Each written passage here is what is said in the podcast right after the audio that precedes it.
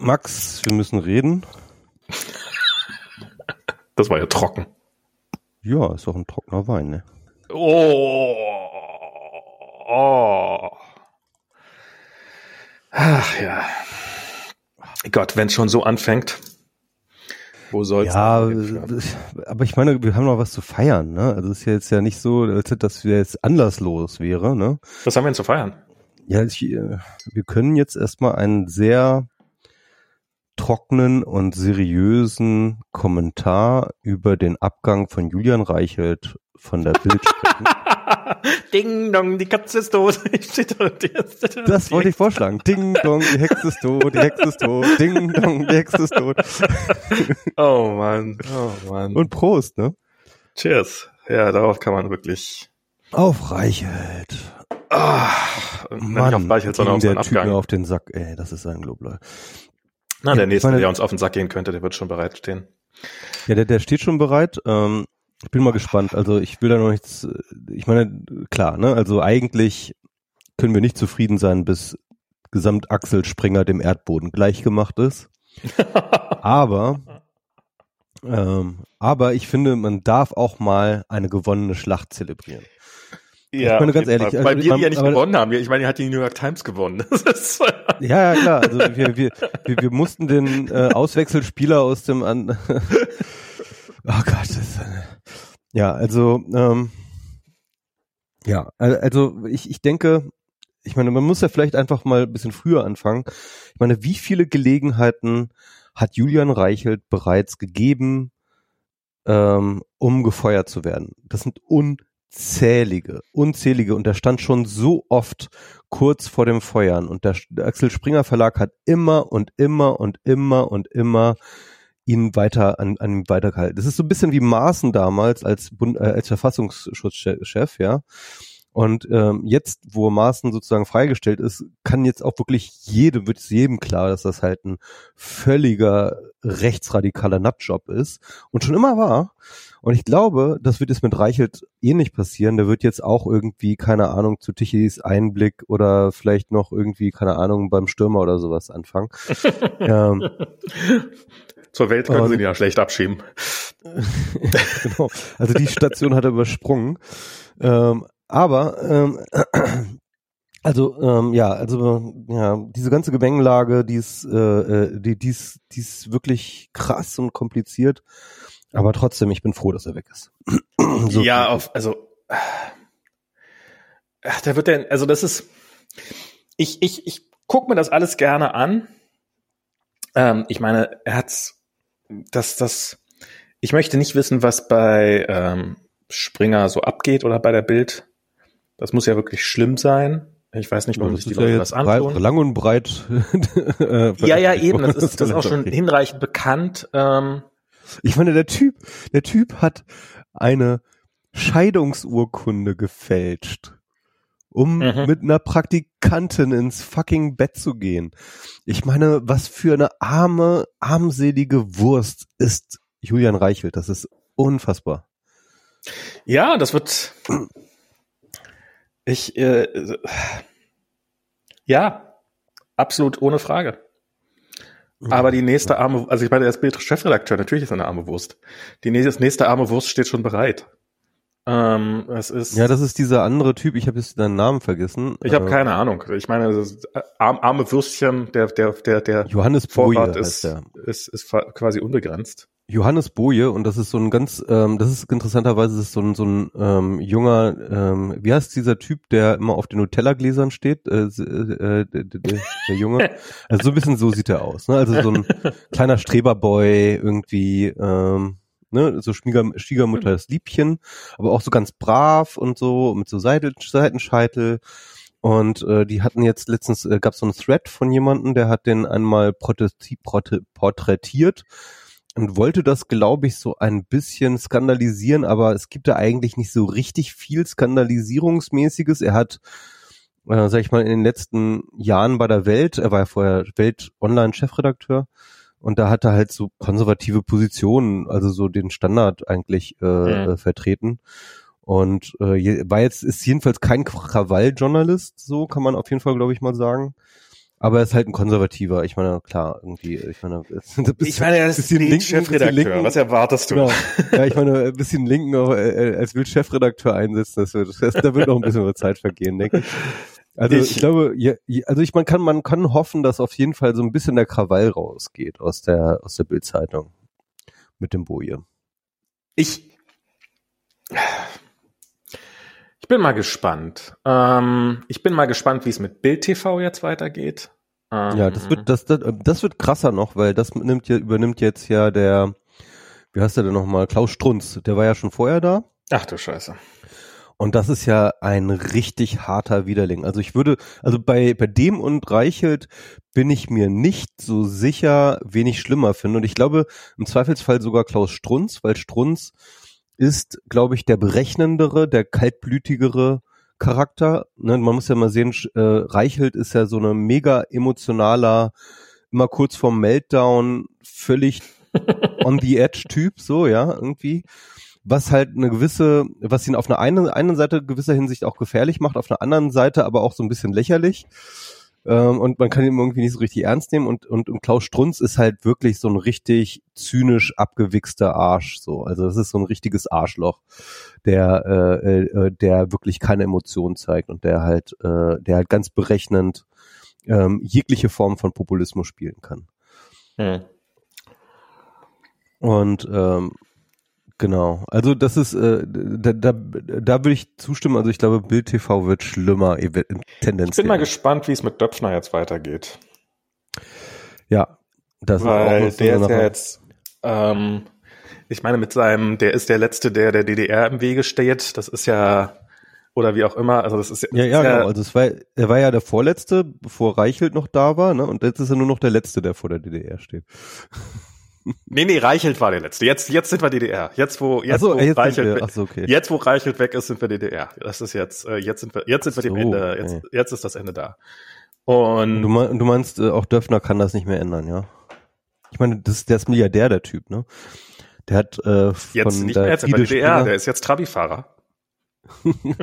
von Friede Springer hat er einfach mal eine Milliarde Euro äh, in, von, so, so in die Hosentasche gesteckt bekommen, wie so von Oma. Zugesteckt, ja, genau. Genau, zugesteckt. Komm, Muss er nicht mehr Jung, versteuern. kauf dir, kauf dir ein Eis und eine Yacht und so. Und ja, das ist Enkeltrick ist real, ne? Das ist schon. ja, auf jeden Fall. Ich meine, eine Milliarde den zuzustecken, das ist, äh, warum? Also wofür? Ich meine, er mag ja ein guter Manager sein, das, das will ich ja gar nicht bestreiten. Und der mag, aber aber also rein wirtschaftlich muss man schon sagen, hat sich äh, Döpfner hat das auf jeden Fall gerissen, so ne? Also ja, ja, aber eine Milliarde. Menge Geld. Ich meine, ja. ich, das ist selbst für amerikanische Topmanager. Ich meine, das ist, ähm, klar. Also ich meine, Tim Cook ist natürlich Milliardär und aber um mal ebenso, wenn du nicht Gründer bist von so einem Laden, um da, da mal so eine Milliarde zugeschoben zu kriegen, das ist schon, also, keine Ahnung. Ich bin nicht Friede Springer. Das ist, ist glaube ich, irgendwie so ein bisschen Family, ne? Ja, ja, klar, aber es ist, aber es ist, also, dass, dass, dass da auch die Aktionäre mitmachen und so. Also so, ähm, das waren, waren ja ihre eigenen Anteile, da kann ja keiner was mit, ähm, ich weiß nicht, ah, ob der, ich habe hab keine Ahnung, ich habe keine Ahnung, ich bin kein, ich bin kein Jurist, ich habe von sowas keine Ahnung, aber irgendwie, naja, der, der auf jeden Fall, also es ist, die sind halt so durch, also das ist, die, die, also die, die, man hat ja manchmal das Gefühl, die nehmen das ernst, was sie da verbreiten. Das, das ist jetzt so der, der, also dass, dass, dass die in Privatnachrichten die gleiche Scheiße schreiben, die sie in ihr Blatt. Also man denkt ja, man denkt ja immer, dass, naja, die, die schreiben halt die Scheiße, aber wissen eigentlich, was sie für eine Scheiße schreiben. Aber man könnte ja fast das Gefühl bekommen, die glauben das wirklich. Und Max hier zielt, ist äh, die SMS, die Döpfner ähm, Benjamin von Stuttgart-Barre gestickt, geschickt hat. Ne? Also, ähm, und den und die Stuttgart-Barre, also man muss ihm das zugestehen, die hat er geleakt, ja, und da hat auch Döpfner wohl an dem Punkt äh, die Freundschaft gekündigt. Also, äh, es ging in der Konversation eigentlich um Julian Reichelt und warum äh, er nicht schon im März, als dann schon der Spiegelartikel über Julian Reichelt und seine äh, und sein Schreckensregime bei der Bild ähm, aufgetaucht war, warum er da noch nicht gefeuert worden ist. Und äh, Stöpfner hatte es dann eben Stuttgart-Barre genau damit begründet, dass ja jetzt diese DDR-Diktatur hier wäre und Reichelt einer der letzten aufrechten Journalisten gegen die äh, gegen den Corona-Zwangsstaat äh, kämpft und so und ja, gegen die DDR-Diktatur. Und ähm, ja, und äh, ich, man, ich, ich finde ähm, Stuttgart Barre, also erstens muss man ihn eigentlich canceln, weil er mit Döpfner befreundet war. Aber dann muss man natürlich auch wieder sagen, okay, er hat jetzt halt diese Nachricht geleakt, die Döpfner jetzt einfach mal ja doch einige Millionen Euro gekostet hat haben dürfte und zumindest halt Reichelt äh, äh, vor die Tür gesetzt hat. Und äh, deswegen muss man ihm auch wieder Props geben. Und ich weiß nicht, es ist wahrscheinlich so ausgeglichen, das Konto. äh, Stuttgart ich, ich, ich, ich führe hier keine Karma-Konten, aber. aber er sollte, aber er sollte sich auf jeden Fall mal bessere Freunde suchen. Auf jeden Fall. Das, das, das, das Benny. Aber weißt du was, ich musste auch immer wieder, bei, bei Döpfner muss ich immer wieder dran denken, wie ähm, äh, Frank Rieger und Felix von Leitner äh, damals äh, mit Alternativlos ein Interview mit Döpfner gemacht haben und die dem so aus der Hand gefressen haben, dass, dass mhm. ich gedacht habe, sag mal, ja. alle? Und ähm, aber wenn man so über Döpfner liest, dann steht er ja auch immer erst so wahnsinnig charismatisch und einnehmend und so weiter und so fort. Und ich kann mir echt gut vorstellen, dass das einfach, dass er einfach auch so diese Personality-Type ist, der einen so voll in den Band zieht und ähm, und und dass das denen auch einfach passiert ist. Ja, genau, das das das würde ich, also ich meine, das ist ähm, passi also würde uns kann ich, also ich möchte nicht wissen, wie, wie äh, so unsere alten Interviews, wie viele davon irgendwie genauso sind. also sowas. wenn ich zu Döpfner gehen würde, dann hätte ich eine Waffe in der, Schall, in der Tasche. Deswegen würde ich ja. Halt mal Julian Reichelt einladen, der hätte jetzt nichts mehr vor. ja, aber das wäre mir zu risky. Das wäre mir zu risky. Also da würde ich, also den, den würde ich erstmal nach Waffen durchsuchen, glaube ich. Wir könnten ja remote machen.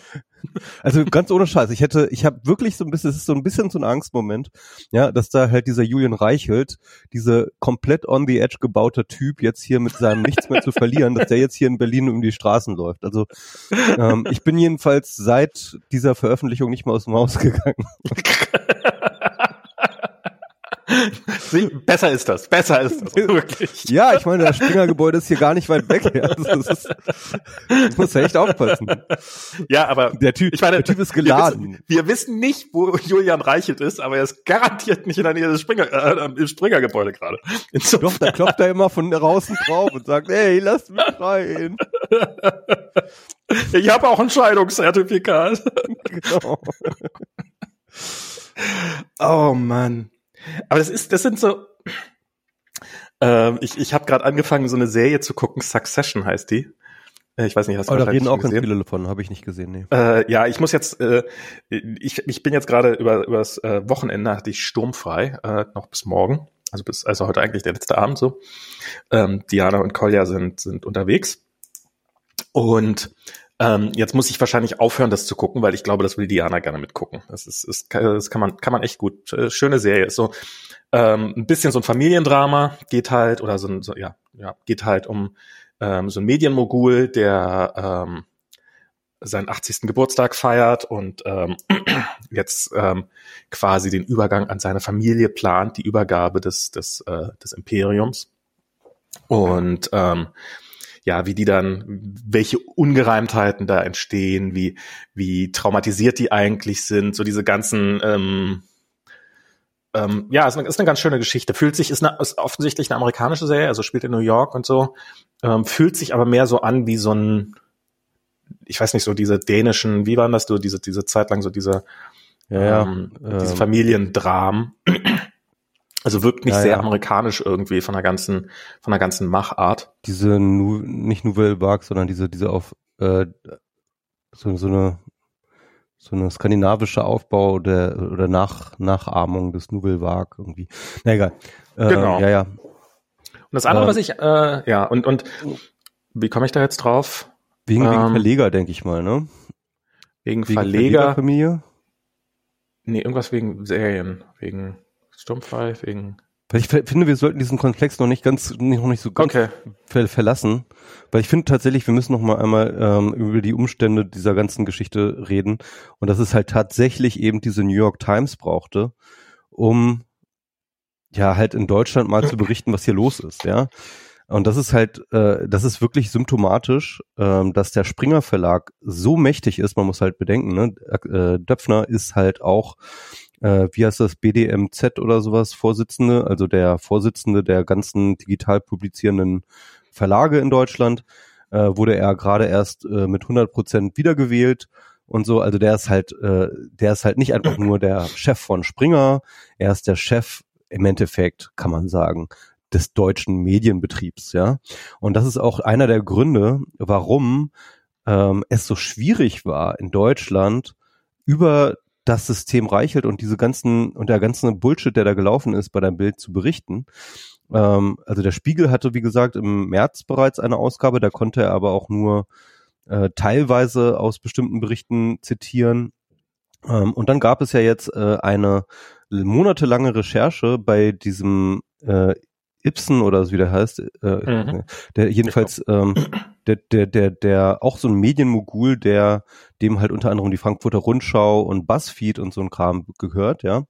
Und äh, da hatten dann halt so ein investigatives Rechercheteam, hatte monatelang an diesem Fall gerecherchiert und dieser Ibsen hat es einfach kurz vorher einfach abgewürgt, die Story. Hat er Mhm. einfach so, hat er einfach äh, abgewürgt. Also mit der Begründung, dass er jetzt auch noch vor, hervorhebt, äh, dass äh, eben ähm, er meinte, das hätte so ein Geschmäckle, wenn er als, äh, wenn die als Medienunternehmen gegen Konkurrenten berichten und dass wir und so weiter und so fort. Aber natürlich ist es totaler Bullshit. Ähm, was da halt passiert Was für ein ist, Quatsch. Also ich meine, das sind, ganz ehrlich, das sind hätte das nicht eher ein Geschmäckle, wenn man, also es hat doch eher ein Geschmäckle, wenn man, wenn man als Medienunternehmen nicht negativ über andere Medienunternehmen berichtet. Ja, so Also, sieht man was das, halt. Äh, aber so sieht man das halt, wenn man aus dieser Zeit kommt. Was, das sind halt diese ganzen alten Types, diese ganzen äh, Boomer, sag ich mal, ja, die sind halt mit so einem Ehrenkodex aufgewachsen, so irgendwie, ja, ähm, äh, hier, das ist hier mein Buddy und äh, den äh, Döpfner, den treffe ich auch immer zum Golf und so weiter und so fort, den hau ich nicht in die Pfanne. Und da ist dann halt sozusagen so persönliche Loyalität unter Superreichen ist einfach wichtiger und äh, sozusagen der Ehre wichtiger, äh, auch, auch sozusagen in diesem Ehr, ne, äh, denkt zurück an Helmut Kohl, ich habe mein Ehrenwort gegeben, ne, diesen ganzen Ja, aber das Spendern. geht immer nur so lange, Und- bis, bis, wie es ihm gerade selber in den Kram passt. Also Nee, ich, nee, ich das, halte- ist, das ich, ist der Kodex der Reichen. Das ist der Kodex der, das ist der Kodex der Superreichen. Die tun sich gegenseitig nichts an. Das ist wirklich so. Das ja, ist die ja, Macht, also das, das, das, das, die das, Macht das, dieser Klasse. Ja, das ist, also ich meine, es ist, äh, solange es dem eigenen Vorteil dient. Also das ist, also ich glaube nicht, dass der, ähm, ja, der, der hat ja mal angerufen und hat er die Berichterstattung eingestellt, weil der mal so, weil, weil da der Döpfner, äh, der, der, ich meine, ist ja auch so charismatisch, da mal nachgefragt hat. Und ich, also ich halte das für, für, ähm, also so mit, mit Ehrenkodex, das ist ein zu positiver Begriff. Das ist halt so, eine Krähe hackt der anderen kein Auge aus. Ja, natürlich. Äh, das ist das, ist dasselbe eigentlich, ne? Also Ja, aber aber aber, nicht, aber aus ihrem Selbstverständnis, aus, aus, aus ihrem aus ihrem aus ihrem eigenen Narrativ ist es ein Ehrenkodex heraus. Ne? Also, ja, ja, mag klar, also äh, ja, ja, das ist halt keine Ahnung. Ich meine, ich meine, Ehrenkodex ist nichts anderes als, äh, äh, das ist doch nichts anderes als, ähm, äh, wie heißt es, ähm, ähm, Korpsgeist, ja? Also im Mhm. Endeffekt. Korpsgeist für Reiche, kann man vielleicht sagen. Also auf jeden Ja. Fall, ähm, ist auch egal. Jedenfalls ähm, aus einem, ähm, oder, man, oder vielleicht anders übersetzt, ein Eliten-Solidaritätsverständnis, ja.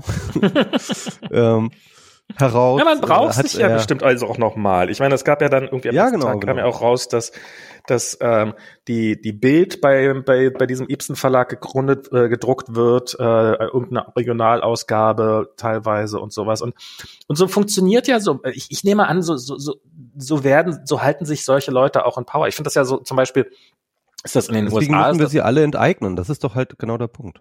in den USA ist es ja zum Beispiel sehr stark so, dass alle Waffenfirmen, ähm, also wenn du eine Waffe produzierst, irgendwie ein äh, Flugzeug oder sowas, dann produziert, siehst du halt zu, dass du in möglichst vielen Counties ähm, diese, diese, diese Sachen produzierst.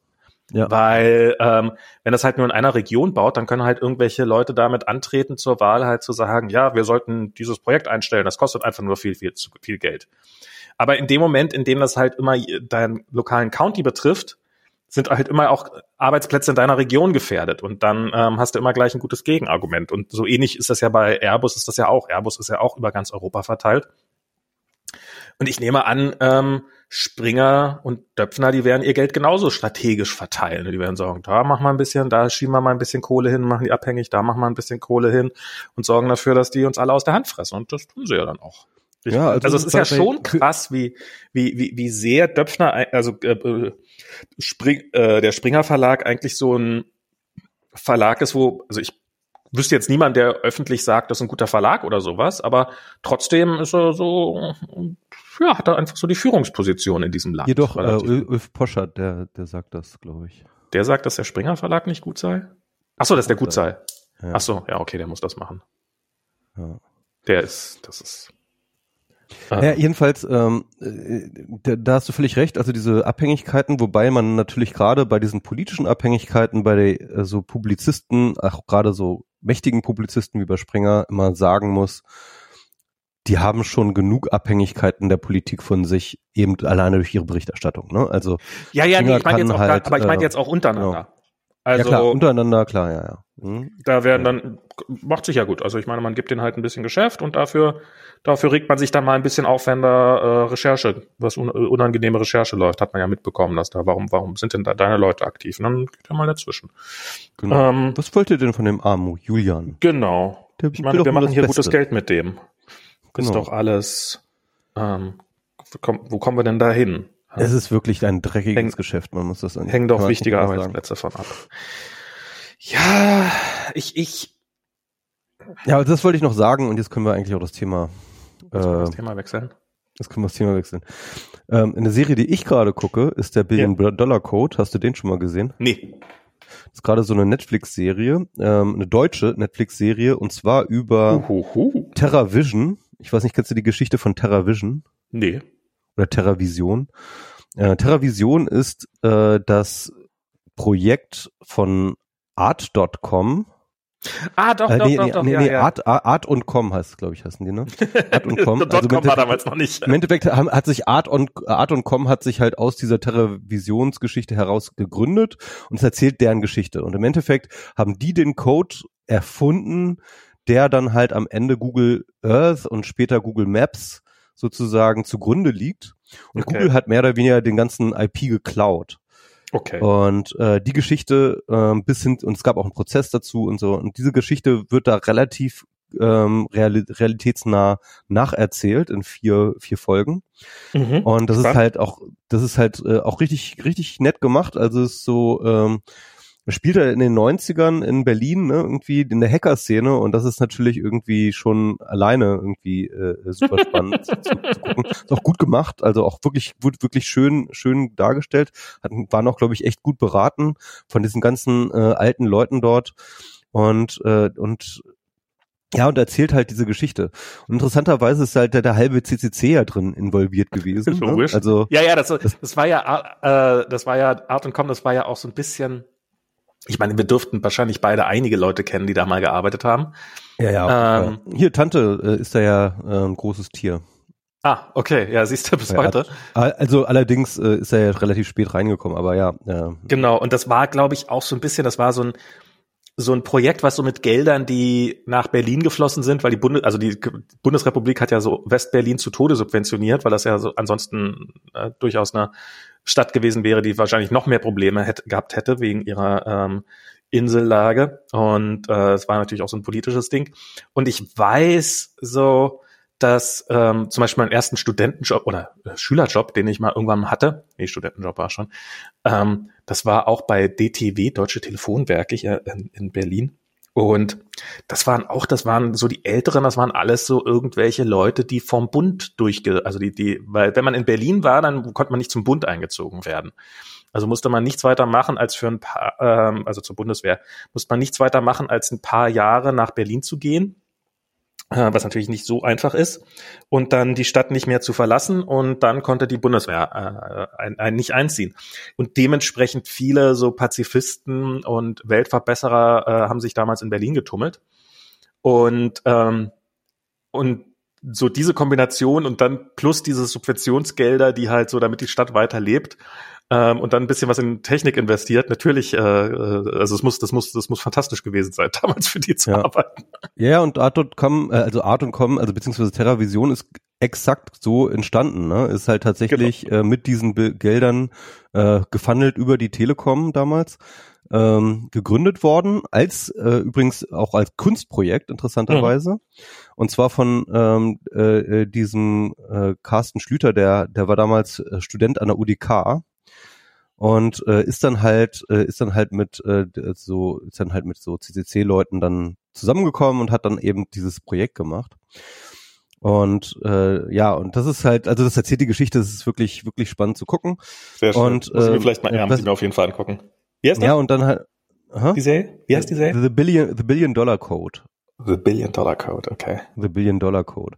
Also musst du dir angucken, äh, super cool. Es gibt auch tatsächlich natürlich von Onkel Tim einen Podcast dazu, den habe ich leider noch nicht gehört, also mit Tim und Pavel. Pavel mhm. war da ja sehr involviert in der ganzen Geschichte. ähm, und, äh, und, und Tim war aber auch äh, weitgehend in, involviert. Es gibt, es, Tim hatte letztens irgendwie ein äh, ganz altes Video von der Cebit gezeigt, wo er halt mit diesem TerraVision, das war damals sozusagen so auch wirklich so ein, nicht, das war ja nicht etwas auf dem Computer, so auf dem Heimcomputer, sondern es war so eine, so eine Installation, so richtig, ne, mit so einem. Das war so eine Glo Weltkugel Glo quasi und man konnte Genau, man konnte mit der Weltkugel so als Device das rumarbeiten, so, ne? Und, und, und das, da gibt's so, so ein äh, Video von Tim, also Tim Pritloff, wie er da halt, äh, äh wie er da halt äh, in, irgendwann in 90ern in, auf der Cebit steht, so als junger, schlanker Typ irgendwie. und da halt irgendwie der, äh, äh, in einem Fernsehteam dann irgendwie äh, Terra, Terravision zeigt. Und es sah halt damals auch schon exakt aus wie Google Earth, ne? Muss man schon sagen. Und das war so, ich glaube, so fast zehn Jahre bevor Google Earth überhaupt gestartet ist. Ne? Krass. Und ähm, ja, also das ist äh, äh, das ist schon eine spannende Geschichte. Und was ich daran so gut finde an dieser Serie, als einerseits dieser Ko Lokalkolorit, auf der anderen Seite fand ich richtig gut, ähm, wie diese ähm, weil, weil es geht ja eigentlich um diesen Algorithmus. Und dieser Algorithmus ist schon wirklich eine ähm, ingenieursmäßige Meisterleistung zu der ja, Zeit gewesen, okay. ne? weil es halt wirklich ganz, ganz viele neue Konzepte brauchte, um ähm, diese, das so zu möglich zu machen, wie das halt äh, äh, dann stattgefunden hat. Und äh, diese Konzepte werden dann halt auch in dieser Serie so rudimentär natürlich irgendwie, aber aber doch irgendwie erklärt ja, mhm. weil es natürlich genau dann natürlich um diesen Patentstreit geht. Also wie sehr hat jetzt Google da jetzt diese einzelnen Lösungsgeschichten dann von denen abgekupfert oder nicht, ne? Und ähm, und, und, und das fand ich halt auch sehr beeindruckend, dass sie es geschafft haben, diese doch sehr komplexen äh, äh, Problemlösungs Patterns sozusagen erzählerisch so runterzubrechen, dass es halt nicht nur verständlich, allgemeinverständlich ist, sondern auch spannend erzählt bleibt, so, ja, also dass halt die Leute nicht aussteigen. Und ich fand das, das fand ich wirklich gut gelöst bei denen, also bei dieser Serie, das hat mich äh, recht begeistert, muss ich sagen. Und dann fand ich es auch nochmal so äh, interessant, äh, wenn man sich so anschaut, ne, irgendwie so, ich, ich finde, ich finde diesen, äh, diesen Vergleich so Berlin, Silicon Valley eigentlich immer ganz spannend und da habe ich schon öfters drüber nachgedacht ähm, dass hier ja, glaube ich, in Berlin mindestens genauso viel oder fast so viel Talent rumläuft wie in Silicon Valley. Ähm, ja, vielleicht nicht so ganz so viel jetzt äh, mittlerweile, aber ich glaube, zu der damaligen Zeit kann man das durchaus vergleichen. Nur, dass die halt ganz anders sozusagen ein, eingesetzt sind. Ne? Irgendwie, ähm, hier machen alle irgendwie, irgendwie irgendwelche, sag ich mal, corporate, langweiligen Corporate Dayjobs und sind dann allerhöchstens in ihrer Freizeit in irgendwelchen Community-Projekten irgendwie kreativ und machen coolen Shit, so, ja. Und äh, in den in Silicon Valley hat es halt irgendwie geschafft, irgendwie äh, diese ganzen Talent, diesen ganzen Talentpool halt wirklich äh, sozusagen in äh, so kommerzielle Gleise zu setzen, ne? Und das ist natürlich mhm. auf einer einen auf einer einen Seite ist das halt ja so selbstgewählt auch von den ganzen Hackern in Berlin, ähm, weil äh, äh, weil das ist ja auch böse irgendwie und es ist natürlich auch, äh, Und da wollen wir auch nichts mit zu tun haben.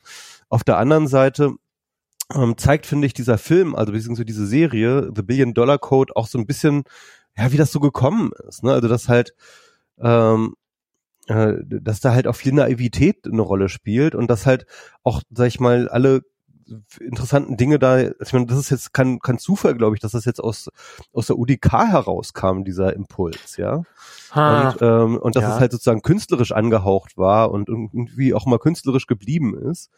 Und, ähm, und, und ja, und deswegen, ähm, ich, ich finde, dass da, da gibt es so eine Mentalität oder so eine, so eine Kultur, Gap, so der, der. Hm, also ich, ich, ich glaube im Silicon Valley, also wo du gerade gesagt hast, dass es genauso viele Talente gab, ich, ich glaube, das waren im Silicon Valley schon äh, doch einige mehr. Nicht, nicht weil irgendwie einfach weil es da so viel, viel mehr Firmen gab, zumindest auch schon Anfang der 90er. Das war, ich meine, da war halt in, im Silicon Valley, das war also wenn man sich auch die Apple Story anguckt und sowas, so das das war ja schon 1976, als Steve Jobs und Wozniak anfingen, ähm, war das ja schon, da war das ja schon ein Tech Tech, da war da ähm, ja. HP saß da, Xerox saß da, Atari, ähm, so alles was was große Tech-Firmen waren, die waren schon damals da und mh, zum einen haben die unfassbar viele Leute eingestellt, aber zum anderen war deswegen auch sehr, sehr, sehr viel Geld schon damals da, sicherlich nicht so viel wie heute, aber ich glaube, das war schon so ein Prozess, der schon sehr, sehr lange, also so, ähm, das, das gibt im, in, in, in, ähm, in Mountain View gibt's ja das äh, Computer History Museum. Ich weiß nicht, ob du damals warst. Ähm, ja, ich, ich wollte da immer hin und hat es aber genau an dem Tag, wo ich hin wollte, hat es dann zu. Ach, ja. scheiße.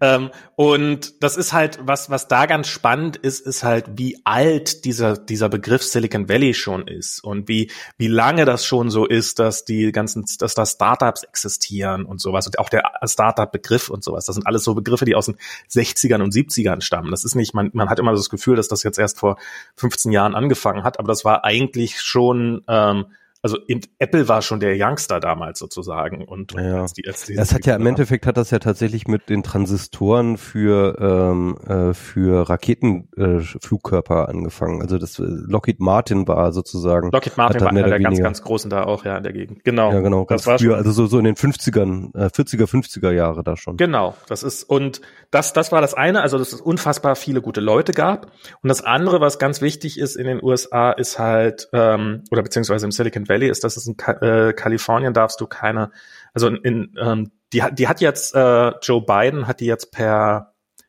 per Executive Order beendet. Und zwar das äh, Non-Compete des äh, bla bla bla Contracts. Also das war, es gibt, ist in vielen Staaten in den USA relativ weit verbreitet, dass du, dass so irgendwelche Manager oder sowas in ihren ähm, in ihren Verträgen eine Non-Compete-Clause drinstehen haben. Das heißt, wenn sie irgendwie die Firma verlassen, dürfen sie erstmal für Zeitraum X nicht mehr in derselben Branche arbeiten. Und das hat dann eine ziemliche Inflation gegeben, ähm, das bis hin zu, dass du heute, wenn du bei McDonald's als äh, Berater anfängst, dass du unterschre unterschreiben musstest, weiß nicht, ob wirklich bei McDonalds, aber halt bei einer, dass halt nicht zu Burger King gehst. Burger, dass du nicht zu Burger King gehen darfst danach. Und ähm, weil das halt auch eine, natürlich eine fantastische Methode ist, um die Leute irgendwie äh, an alleine zu halten und, und zu verhindern, dass sie den Job wechseln. Und ähm, das gab gar nicht, und in, zum Beispiel in Kalifornien war das schon immer verboten. Die, die waren immer schon nichtig, diese Non-Compete-Clauses, so dass die Leute ähm, die halt irgendwie ein besseres Angebot bekamen oder halt das Angebot bekamen, hey, lass uns doch ein Startup gründen. Die konnten halt einen Tag kündigen, am nächsten Tag aus dem Büro rausgehen und drei Straßen weiter in genau dem gleichen Thema arbeiten, an dem sie die ganze Zeit vorher gearbeitet hat. Ich habe das durchaus erlebt. Ich habe mit ein paar Leuten bei Instagram zusammengearbeitet, die äh, für ihre Kameratechnik und ihre geilen Filter bekannt waren und die dann, hey, eine Kamerafirma gegründet haben. am Tag, am Tag, an dem sie, der eine hat, der eine war äh, Kanadier und hatte halt nur ein Arbeitsvisum und dann hat er, äh, hat er geheiratet und hat äh, dann irgendwie ein richtiges Visum, also eine richtige Arbeitserlaubnis bekommen und an dem Tag, an dem er diese Arbeitserlaubnis bekommen hat, hat er bei, hat er bei Instagram gekündigt und hat seine eigene Firma gegründet. Ähm, dann haben, sind irgendwie fünf oder sechs Leute aus der, aus, äh, von Instagram, also so die Hälfte meiner, äh, meiner Kollegen damals bei Instagram, die sind dann äh, zu dieser zu dieser Kamerafirma gegangen, die es inzwischen auch nicht mehr gibt. Ähm, und das ist halt so. Wurde von halt Instagram so, gekauft, nehme ich an. Hm? Wurde von Instagram gekauft, nehme ich an. von Instagram gekauft. ähm, Die, die hat, wurden von irgendjemand aufgekauft, aber ich weiß nicht von wem. Ich glaube, die waren nicht so. Hm. Ich habe deren Kamera sogar, das war so eine 360-Grad-Kamera, die war echt ziemlich cool, aber haben dann leider nicht der Atem gehabt. Ähm, und es gibt halt ziemlich viele 360-Grad-Kameras. Ähm, das, das, das war schon, das war schon, äh, ja, das, das ist halt da sehr weit verbreitet. Und ich glaube, das gab es hier in Berlin nicht. Es gab hier halt äh, damals gab viel Kunst und Kultur und da, daher kommt das, glaube ich, auch. Aber ja. so diese, diese wirklich Firmen, die große Talente brauchen, gab es. Aber, aber das ist nicht viele das ist interessant, glaube ich. Und gibt's glaube ich. Das ist interessant auch in der Serie. In, in, in der Serie war das halt das Interessante. Also eine der interessanteren Szenen war halt, wo sie dann ähm, halt aus Kalifornien, also sie waren dann in Kalifornien, haben da irgendwie mit jemandem von Silicon Graphics dann kennengelernt, also den Chef ah, da ja. irgendwie und ähm, und äh, da sind sie dann halt wieder zurückgekommen, genau, waren dann auch auf dem Burning Man und so und kamen dann wieder zurück und waren halt komplett verändert, so, ne? Und hatten dann halt irgendwie Silicon Valley mitgekriegt und so und was da alles abgeht. Und dann ähm, haben sie dann halt die Idee, alles klar, wir brauchen, wir gründen jetzt auch ein geiles Startup hier aus dem, was wir haben mit dem TerraVision, holen uns Risikokapital und so weiter und so fort. Und das ist dann so geil, wie es dann da dargestellt ist, wie sie dann halt zu verschiedenen Firmen und Leuten gehen und so irgendwie immer dort eingeladen werden und denen dann überhaupt erstmal klar machen müssen, was das überhaupt ist ein Startup und Risikokapital. ja, eben, eben. Und die halt einfach überhaupt nicht wissen, so was willst du? Du willst Risiko? Nee, also Risiko haben wir keinen Bock, so, ja. Also so auf der, auf der Ebene, ne? Und, und, und dass die halt überhaupt nicht peilen, was, was die überhaupt von denen wollen, so, ja. Und, äh, und, und ich glaube, du musst ja so, das so musst du dir das vorstellen in den 90ern in Berlin, so, ja, irgendwie, äh, das hatte keiner auf dem Schirm, ne? Und ich Klar. glaube, Genau, und das ist halt der Punkt. Also das halt, äh, da hast du schon recht. Ich, ich glaube, dass da war halt so ein Disconnect. Ne? In, in, in Silicon Valley hattest du halt immer schon irgendwie die erste Generation von Gründern, die so ein bisschen verstanden haben, wo der Hase läuft, so mit Technologie, Disruption, ähm, Geld und so weiter, Risikokapital, Startups, das alles so. Ja, das hast du halt so eine so eine Traditionslinie von den 50er Jahren eigentlich an ähm, äh, wo dann halt immer die nächste Generation auf eine Generation traf, die halt das Spiel schon kannte. Und mhm. in Deutschland hattest du halt plötzlich diese disruptive Technologie und die traf auf nichts. Die traf sozusagen, äh, die, die, die, traf, die traf ja. auf nichts. Die traf auf alten, alte Männer mit Kugelschreiber, ja. Und ähm, und äh, die, die, die nicht verstanden haben, was, was da überhaupt, was die überhaupt von denen wollen. Und äh, und und ich glaube, das ist das ist natürlich einer der Gründe, warum das hier nie abheben konnte. Ne? Es gab sozusagen keine Kontinuität sozusagen. Naja, das, aber ich, ich meine mit dem, mit dem, mit dem kommerziellen, damit hast du, ich, ich finde das so lustig in der Podcaster-Szene, weil du jetzt auch Tim äh, sagst, der ja auch sicherlich da, äh, wie Tim ja niemals Werbung machen würde. Und das ist, äh, und er hat das ja auch wirklich durchgezogen. Und ich meine, es war ja auch bei Spreeblick war das ja auch eine lange Zeit lang, dass da irgendwie mal Johnny aus Block geschrieben hat, dass es niemals Werbung geben wird bei Spreeblick, so nach dem Motto. Dann gab es kurze Zeit später Werbung bei Spreeblick und alle waren sauer.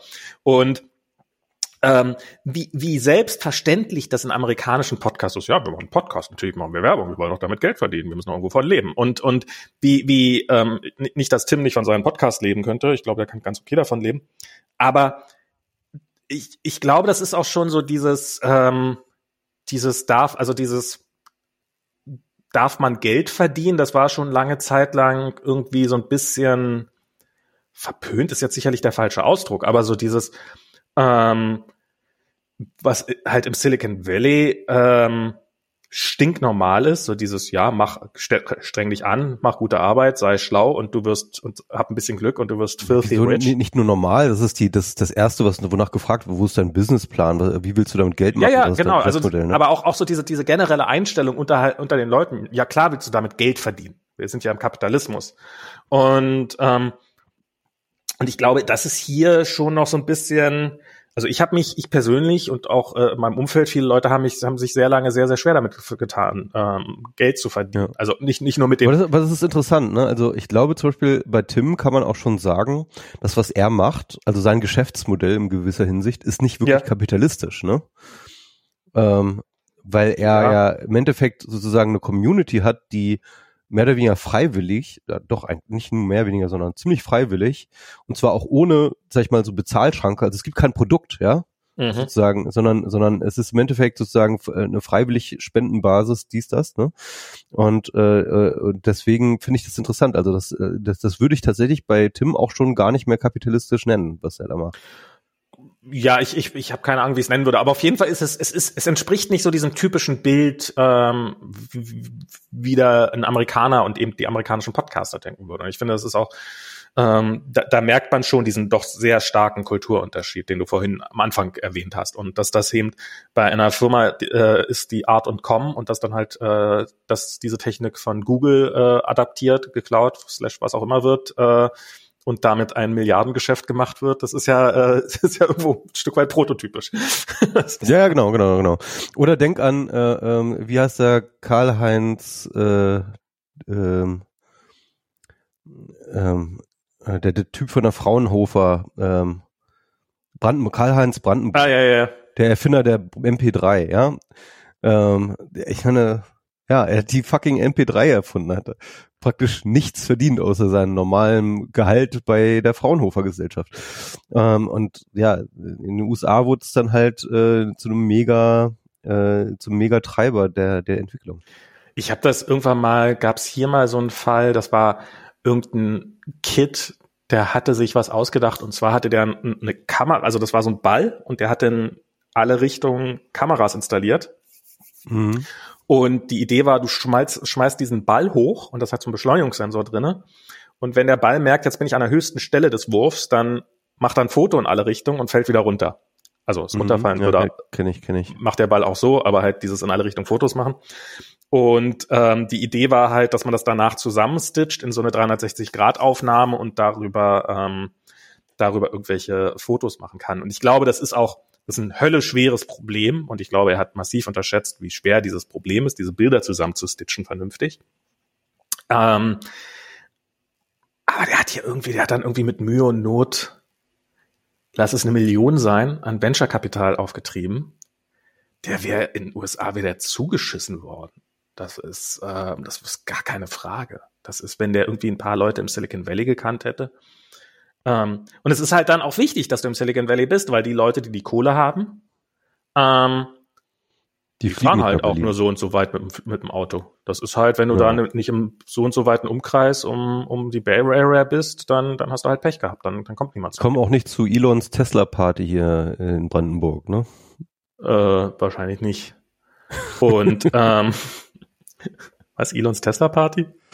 Hast du nicht mitgekriegt? Es gab doch jetzt die Eröffnung des äh, äh, der Gigafactory hier in ja. hier Berlin-Brandenburg und da gab es eine riesen Party dazu. Okay, was hat Julian Reichelt angestellt?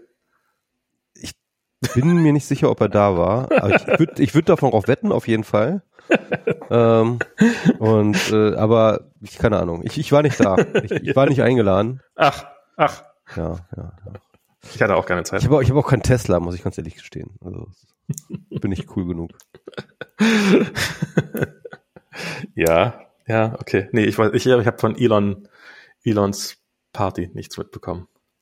Ich habe das gekriegt, ich habe das mitgekriegt auf Twitter und dann äh, habe ich mir so ein paar Videos dazu angeguckt. Da war tatsächlich eine ganz interessante Installation und zwar hatten sie halt Du kennst diese, äh, diesen, diese Aufbauten, ähm, wo so zwischen zwei Elektroden da so Blitze ah, ja. äh, mhm. sozusagen machen. Das ist ja, das ist ja tatsächlich von Tesla, also dem originalen mhm. Nikolaus Tesla, so eine, so eine, so eine, so eine, so eine ich glaube, das heißt, glaube ich, auch Tesla-Spule oder Tesla, mhm.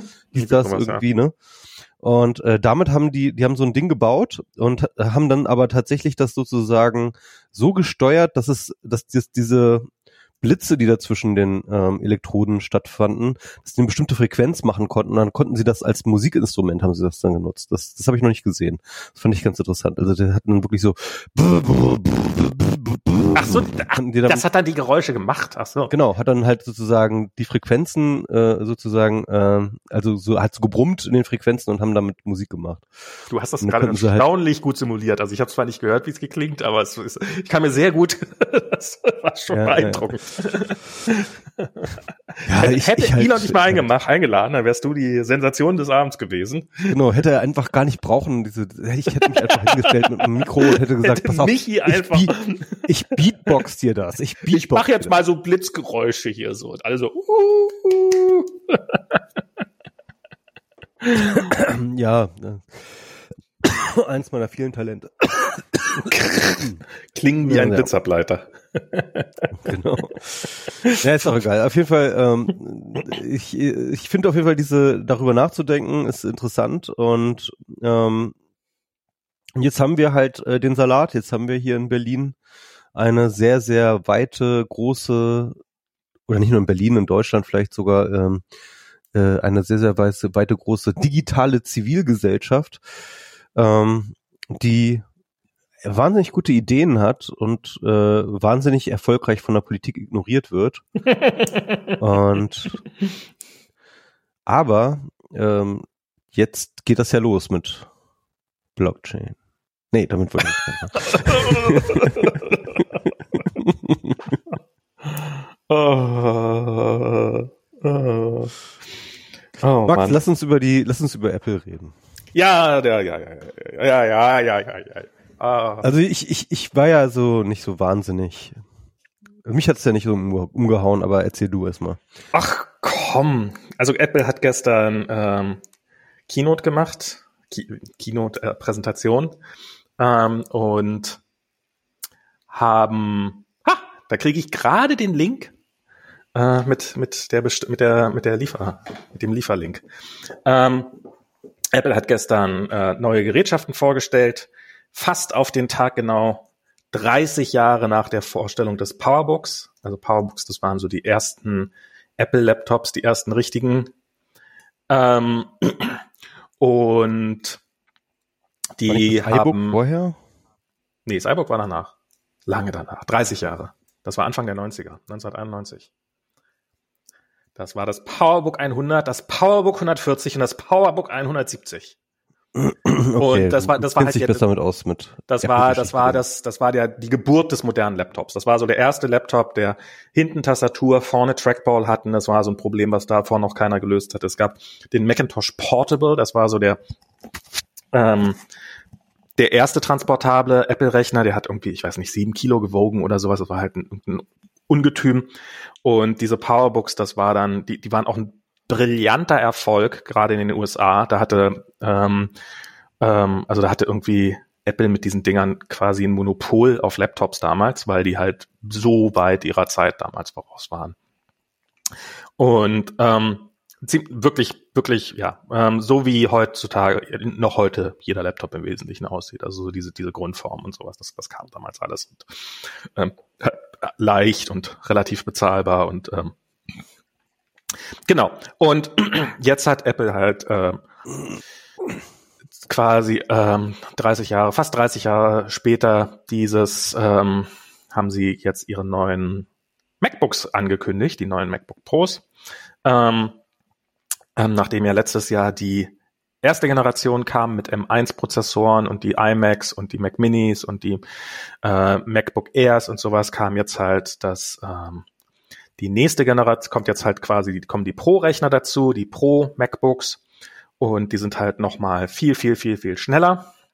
Ganz kurzer Einschub, weil ja. ähm, ich hätte tatsächlich jetzt tatsächlich den M2 erwartet und nicht den äh, die die Pro-Linien und die Max-Linie und so. Also das das hat mich schon überrascht. Ich hätte jetzt gedacht, okay, die gehen jetzt hier irgendwie, aber dass die dieses äh, diese Nummern scheinen tatsächlich Generationen zu sein, ne? Das wissen wir noch nicht genau. Ich meine, das werden wir halt alles sehen erst. Das ist. Ähm also es scheint mir jetzt evident zu sein, weil wenn du jetzt irgendwie halt äh, M1 und dann irgendwie eine Pro und eine Max-Linie machst, so, dann, dann muss sie eins ja wohl für die erste Generation stehen. Klar, von der, von der Logik her klingt das total so, aber ich weiß nicht, inwiefern das äh, tatsächlich auch von der Hardware her stimmt. Also das, das, das wird man erstmal rauskriegen müssen, ob dann da tatsächlich, also es hat sich sehr, sehr, sehr, sehr viel geändert gegenüber der anderen, M, also der ersten M1-Generation oder halt dem de, de, de Prozessor vom letzten Jahr. Und insofern keine Ahnung, ob das jetzt ähm, ähm, ob ja, das jetzt ja, schon aber quantitativ nicht strukturell, ne? Also die haben doch, da hat sich strukturell schon more einiges. of the same, oder? Nee, nee, nee, nee, nee, nee, da hat sich schon, da hat sich schon, ähm, äh, äh, also erstmal müssen wir wissen, wir wissen nicht, ob more of the same. Sie haben halt gesagt, es hat mehr Kerne. Ähm, das macht total Sinn. Aber ähm, ich kann mir auch vorstellen, dass er einfach ähm, dass das auch aus reinen Marketinggründen, dass sie einfach äh, sagen, naja, es ist halt, ja, ja, es sind einfach mehr Kerne und gar nicht erwähnen, dass es ein komplett modernisierter Kern ist. Es kann ja auch die nächste Generation sein oder sowas, das weiß man ja im Zweifelsfall nicht. Mhm. Ähm, es sind ähm, was, was sich halt massiv geändert hat, also vorher gab es ja im Wesentlichen nur dieses, es gab diese eine Konfiguration und das war, das war halt alles. Das war dieses ähm, ähm, das war halt dieses im Wesentlichen alle den gleichen Prozessorkern. Es gab zwei RAM-Ausbaustufen und ich glaube, das war's schon. Also im Wesentlichen quasi zwei Konfigurationen von diesem Prozessor.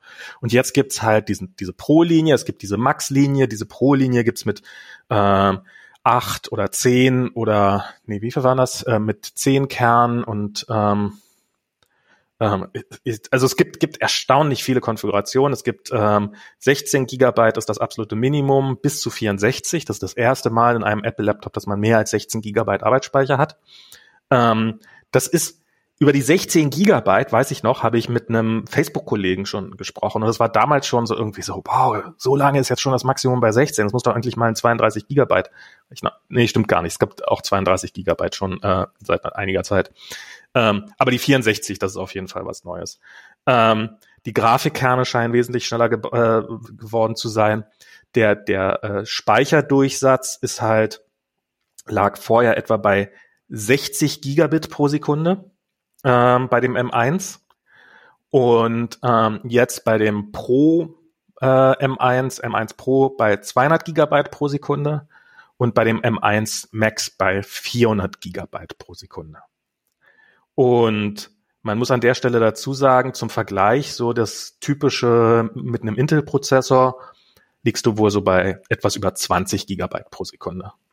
Also die, die schlechte Zahl vom letzten Jahr, die 60, die ist ähm, immer noch viel, viel besser als das, was du in vielen anderen Bereichen bekommst. Und ähm, das ist, also klar, es ist nicht mehr die Revolution, es ist halt nicht mehr der erste Apple Silicon Chip, sondern das, der kam halt letztes Jahr. Aber ich glaube, es ist ein großer, großer, äh, großer Schritt von der Geschwindigkeit her und von, von der Performance. Und das ist das erste Mal. Ich habe noch nie vorher das, ich habe bisher immer das MacBook Pro 16 genommen oder 15, also das von, von der Fläche her größte, weil die halt die dedizierte Grafikkarte haben, die schnelleren Prozessoren und so weiter und so fort. Und das war quasi ein Muss, weil es gab diese 13 Zoll MacBooks, die, die waren, haben halt nicht die Leistung. Im Augenblick habe ich hier gerade ein 13 Zoll MacBook, weil ich, ähm, bei, als ich meinen Job angefangen habe, ich gesagt, nee, nee, ich bestellt mir mal keinen neuen Rechner, ich nehme jetzt erstmal irgendeinen alten, den, den er noch hat, bis die, bis die neuen MacBooks da sind. Ähm, also ich warte auf diese Kisten schon seit lang. So, also das ist erstmal das eine. Sie sind von der, von der Prozessorleistung her wesentlich besser ähm, und haben komplett neues Design. Ähm, ich finde das neue Display finde ich grandios. Darauf hatte ich gehofft. Ähm, dieses, das, sieht, das sieht gut aus, ja. Dieses mit den, ähm, wie heißt das, Mini-LEDs. Also halt, das haben sie in den neuen iPads, haben sie das auch drinne. Die Hintergrundbeleuchtung ist halt mhm. nicht wie es normalerweise. Es gibt verschiedene Display-Technologien. Ähm, so ganz klassisches, klassisches einfach, das, was du hast, das, was ich an meinem MacBook habe, ist einfach, einfach im Hintergrund geht der Bildschirm an. Äh, da ist halt ähm, hinter dem Panel ist eine Lampe und die Lampe leuchtet und die ist möglichst gleichmäßig und so. Und da gibt's natürlich auch äh, ganz, ganz schöne äh, Fortschritte. Aber im Wesentlichen ist die, die ist an oder die ist aus. Und dann gibt's äh, bei Fernsehern gibt es was, dass die halt einzelne Zonen haben, vier Zonen, acht Zonen, dass sie halt nicht immer den ganzen Bildschirm beleuchten müssen, sondern dass sie halt nur einzelne Bereiche des Bildschirms beleuchten können. Damit man halt einen stärkeren Kontrast hat, damit das Schwarz wirklich schön schwarz ist. Dann gibt's die OLED-Displays, die wir zum Beispiel in den iPhones haben, in den allermeisten oder den meisten besseren ähm, Telefon. Mein Fernseher ist ein OLED-Fernseher. Das ist, da ist dann halt eine Technologie, die hat ansonsten noch einige Nachteile, aber die ist halt, ähm, da leuchtet wirklich der Pixel. Da brauchst du keine Hintergrundbeleuchtung mehr, da geht einfach der Pixel wirklich an und der fängt dann an zu leuchten. Ähm, und dadurch, wenn man in einem dunklen Raum sitzt und man sieht irgendwie, guckt sich eine Science-Fiction-Serie an und man sieht die Sterne, dann sieht man halt nicht ein leuchtendes graues Rechteck mit ein paar Sternen davor, sondern sieht man wirklich im Dunkeln, ist das wirklich schwarz der Hintergrund. Und was Apple jetzt gemacht hat, und, und diese Technologie ist eigentlich sehr, sehr cool, aber sie hat halt ein paar Nachteile. Sie ist nicht so hell wie ähm, wie TFT-Displays. Sie äh, brennt ein, sie hat äh, Nachwischeffekte und so weiter und so fort. Das ist alles ein bisschen besser geworden im Laufe der letzten Jahre. Bisschen langsam auch, ne? Irgendwie so was die Bildveränderungsfrequenz äh, angeht.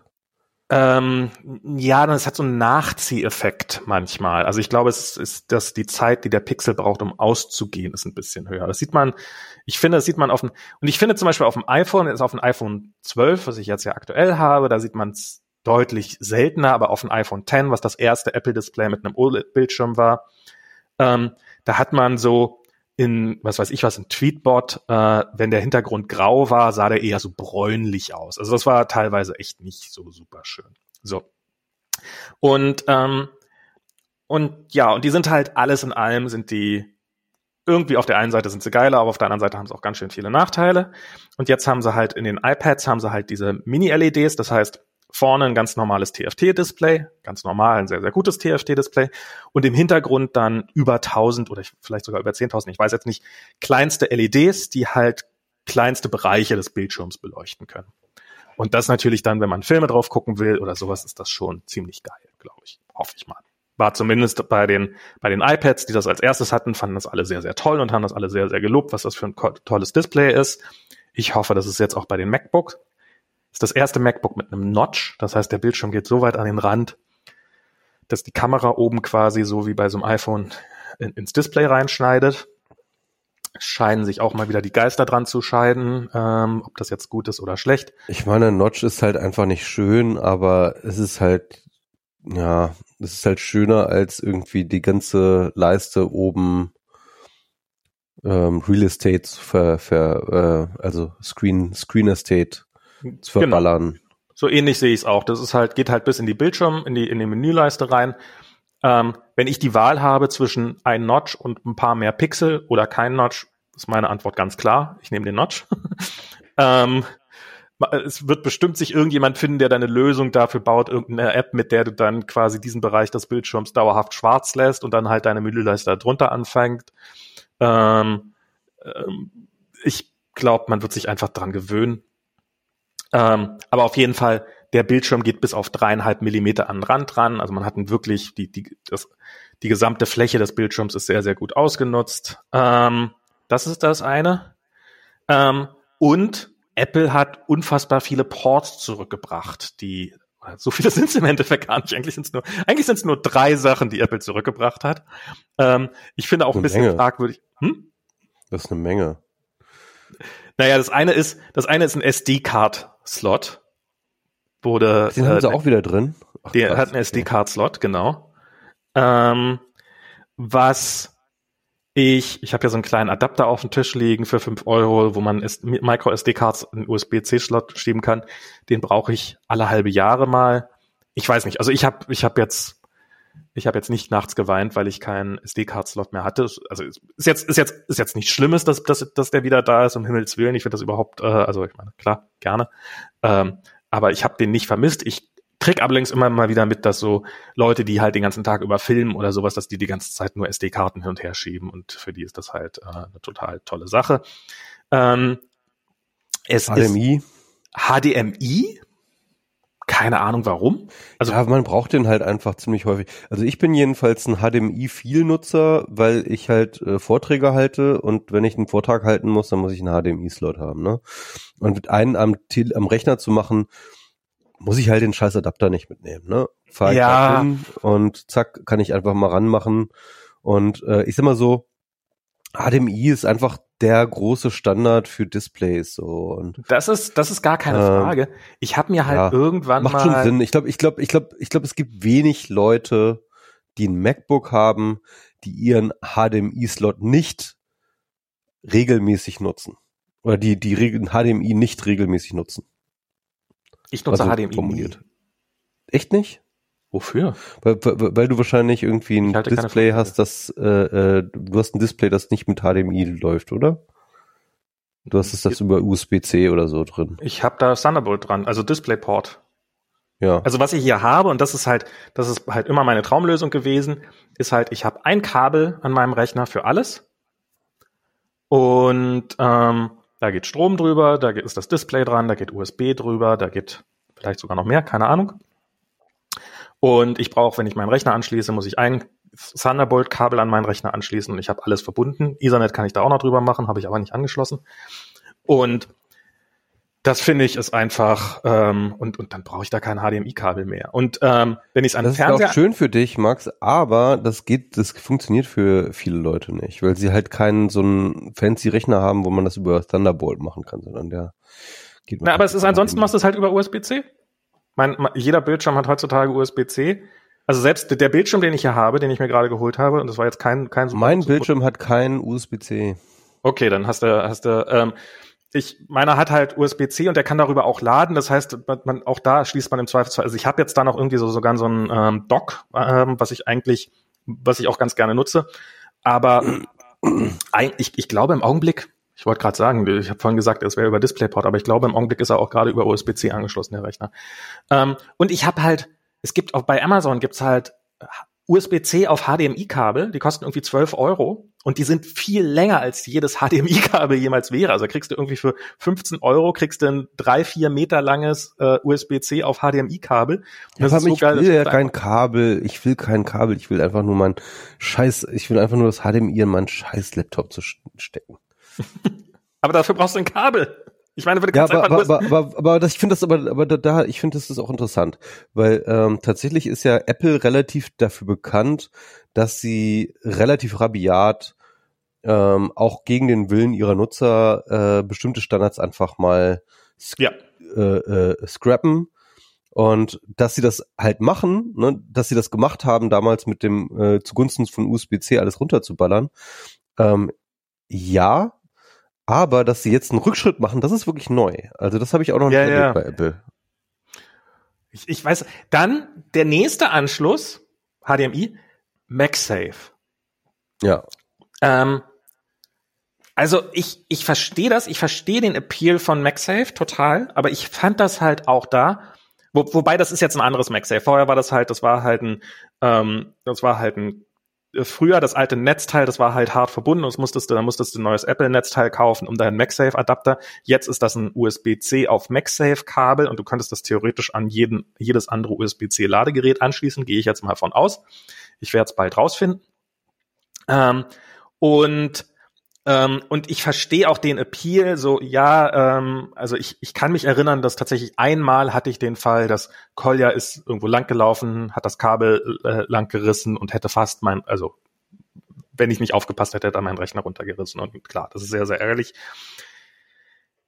Aber ich, also sagen wir mal so, ich, ich finde, also was ich mehr vermisse, ist ein USB-A-Anschluss. Ein stinknormaler. Davon einer wieder zu haben, fände ich jetzt, hätte ich, hätte ich nicht verkehrt gefunden. Das haben sie halt irgendwie nicht durchgezogen oder sowas. Also ich finde. Ja, den braucht auch wirklich jeder, ne? Also es ist halt so, da kommt man echt immer noch nicht aus mit. genau. Und ähm, das, das, das finde ich, das finde ich eigentlich viel erstaunlicher, warum ich einfach ein USB, also dass diese, das HD, also das HDMI vor das war ihnen dann, glaube ich, doch zu, das war ihnen doch zu peinlich dann. Irgendwie. Vielleicht, keine Ahnung. Äh, finde ich, finde ich auf jeden Fall sehr lustig. Auf jeden Fall haben sich da alle äh, die ganzen ganzen Tech-Nerds haben sich sehr, sehr gefreut, dass jetzt HDMI, MagSafe und, äh, und äh, der SD-Kartenadapter wieder zurück sind. Drei Sachen, die ich jetzt, also HDMI habe ich gar nicht vermisst, äh, MagSafe, okay, sehe ich ein, ähm, und SD-Kartenleser meinetwegen. Also ich, ich finde es überhaupt nicht schlimm, dass die da sind, aber ich finde es lustig, weil halt meine Realität so gar nichts mit äh, der Realität da von, von den anderen Leuten zu tun hat. Das Einzige, was ich halt spannend finde, würde, ob MagSafe, ob das kompatibel ist, weil Diana hat noch ein altes MacBook Pro mit MagSafe ähm, und ob MagSafe 2 mit MagSafe 3 kompatibel ist. Ähm, das, auch das werde ich rausbekommen nächste Woche. Ähm, laut Website, laut Apple Website ist es das nicht. Also wenn man probiert, so ein, man kann dieses MagSafe-Kabel kann man nachkaufen und das wird angegeben, dass das nur mit den neuen MacBook Pros kompatibel sei.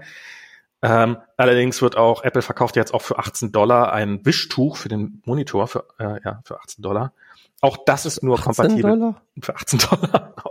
Auch das ist, dieses Mikrofasertuch ist nur kompatibel mit einigen Geräten.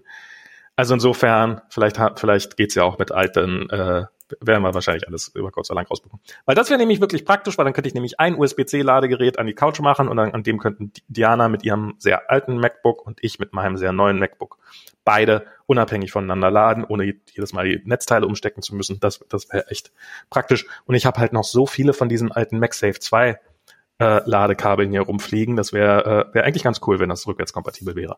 Aber so wie ich aber, kenne, ist das nicht der Fall. Aber kaufst du dir jetzt auch ein ähm, äh, Monitor-Wischtuch einmal für die Arbeit und einmal für zu Hause? Mit, genau. Also das würde ich das jetzt ist, machen. Das würde ich wenn ich machen. tagsüber im Office sitze, dann mache ich mit dem einen. Und dann abends, wenn ich Feierabend habe, dann mache ich nicht mit denen, dann mache ich das natürlich mit dem, mit dem, mit dem Privatwischtuch. Alles so andere. Viel, so viel, so viel muss sein. Also, so viel Zeit muss sein. Du musst einfach 40 Euro für äh, Wischtücher einfach mal ausgeben. nee, ich meine, manchmal hat man auch. Ich, ich bin da tatsächlich ein bisschen pieksig. Ich habe hier ähm, so eine Reinigungsflüssigkeit für den Monitor und so ein, so ein spezielles Tuch. Äh, habe ich mir irgendwann, es kann, kann durchaus sein, dass das auch so im Bereich von 15 Euro gekostet hat oder sowas. Weil hin und wieder mache ich einfach meinen Bildschirm sauber. Und das mache ich dann so, dass dann lege ich den hin, sprühe das einmal mit dieser Lösung ein und dann mache ich das richtig so, bis jede einzelne Schliere weg ist. Und das mache ich alle paar Wochen mal, weil ich hasse das, wenn da irgendwelche Fingerabdrücke auf meinem Bildschirm drauf sind. Ähm, insofern, so, so. vielleicht, vielleicht kaufe ich mir auch vier von diesen Tüchern und nähe sie zusammen zu einem größeren. Wer weiß? wow. Und nur wenn du dir den extra großen 30 Zoll äh, Super Monitor kaufst. Ja. Mm. Genau. Ja, ich, und ja. und äh, noch was, was wieder zurückgekommen ist: Die neuen MacBooks haben keine Touchbar mehr. Ja, ja, ja. Ähm, sondern haben jetzt wieder Full-Size F-Tasten. Das war aber auch abzusehen, oder? Da, ja, das war total abzusehen. Ich find's, ich hätte der Touchbar gerne mehr gegönnt. Also ich ähm, ich verstehe die Aufregung darüber nicht so wirklich ich, ich kann, also sie, ja. Ich sogar jemanden ranten sehen, dass sie jetzt weg ist. Äh, ja? Muss ich mal sagen. Ja, ich habe irgendwie auf Facebook gerade, ich weiß nicht mehr, wer es war, irgendjemand darüber gerantet, dass es weg ist, weil jetzt gerade erst hätte die Touchbar überhaupt zu sich selbst gefunden und die Anwendungen darauf wären jetzt so langsam benutzbar gewesen was? und so weiter und so fort und äh, keine Also ich kann mich nicht erinnern, dass sich an der Touchbar irgendwas in den letzten Jahren geändert hat. Ich kann, kann mich nicht erinnern, dass seitdem es die Touchbar gibt, sich irgendwas Nennenswertes an ihr geändert hat, was ich echt Ich hatte schade sie nie, ich kann da nicht mitreden nicht. Was ich echt schade finde. Ich finde so ein paar Sachen finde ich an der Touchbar ganz angenehm.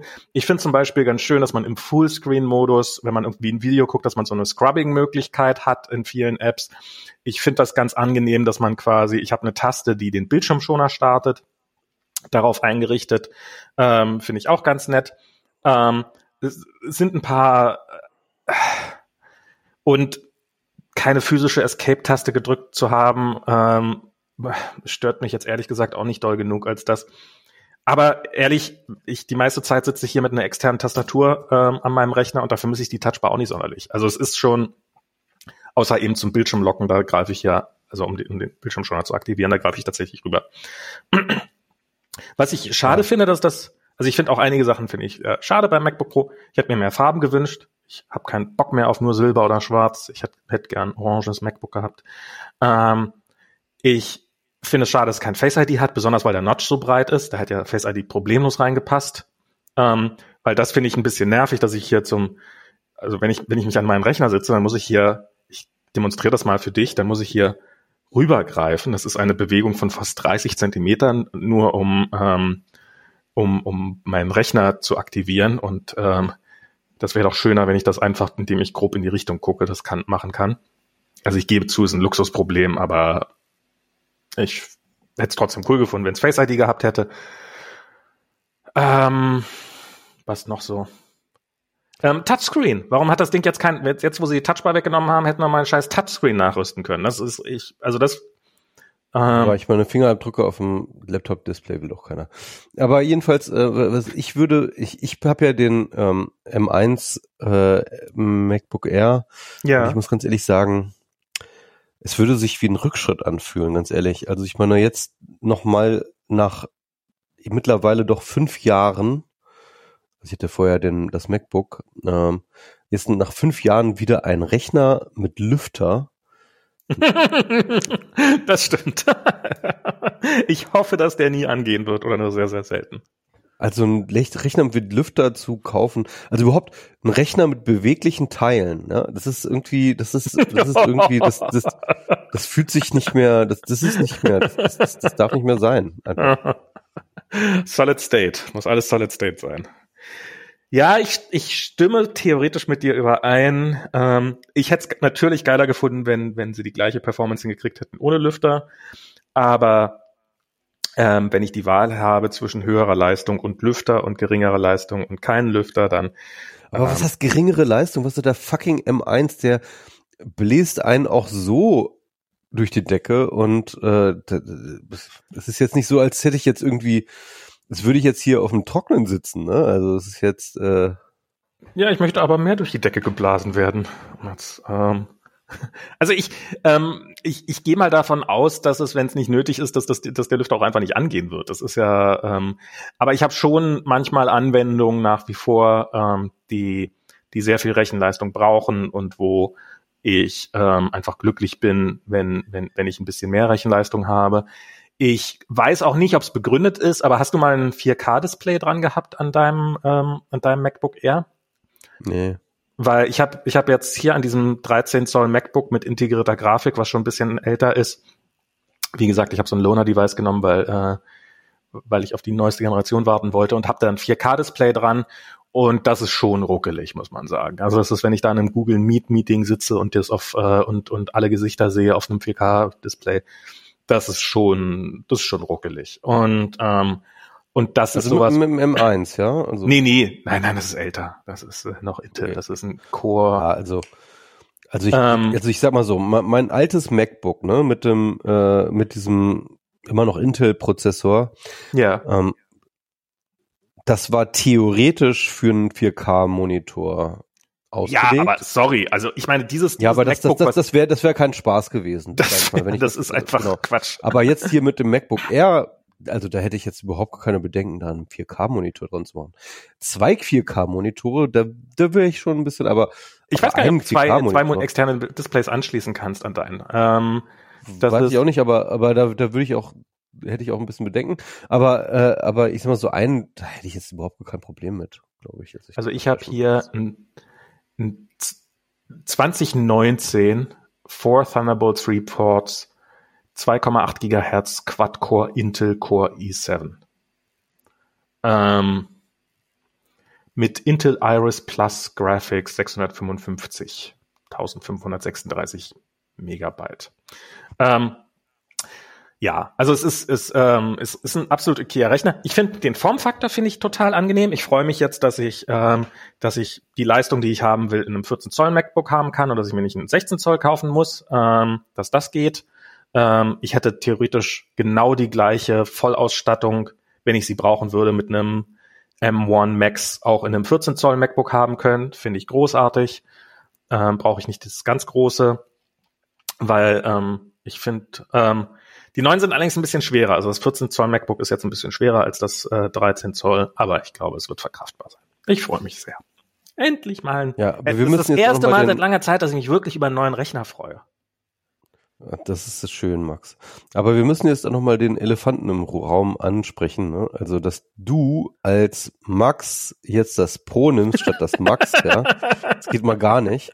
Und das eigentlich ja würde mir. Und, und, genau, und eigentlich, eigentlich würde mir ja das Pro stehen. Also eigentlich müsste ich das, das, die, die, das der M1 Pro und du den M1 Max nehmen.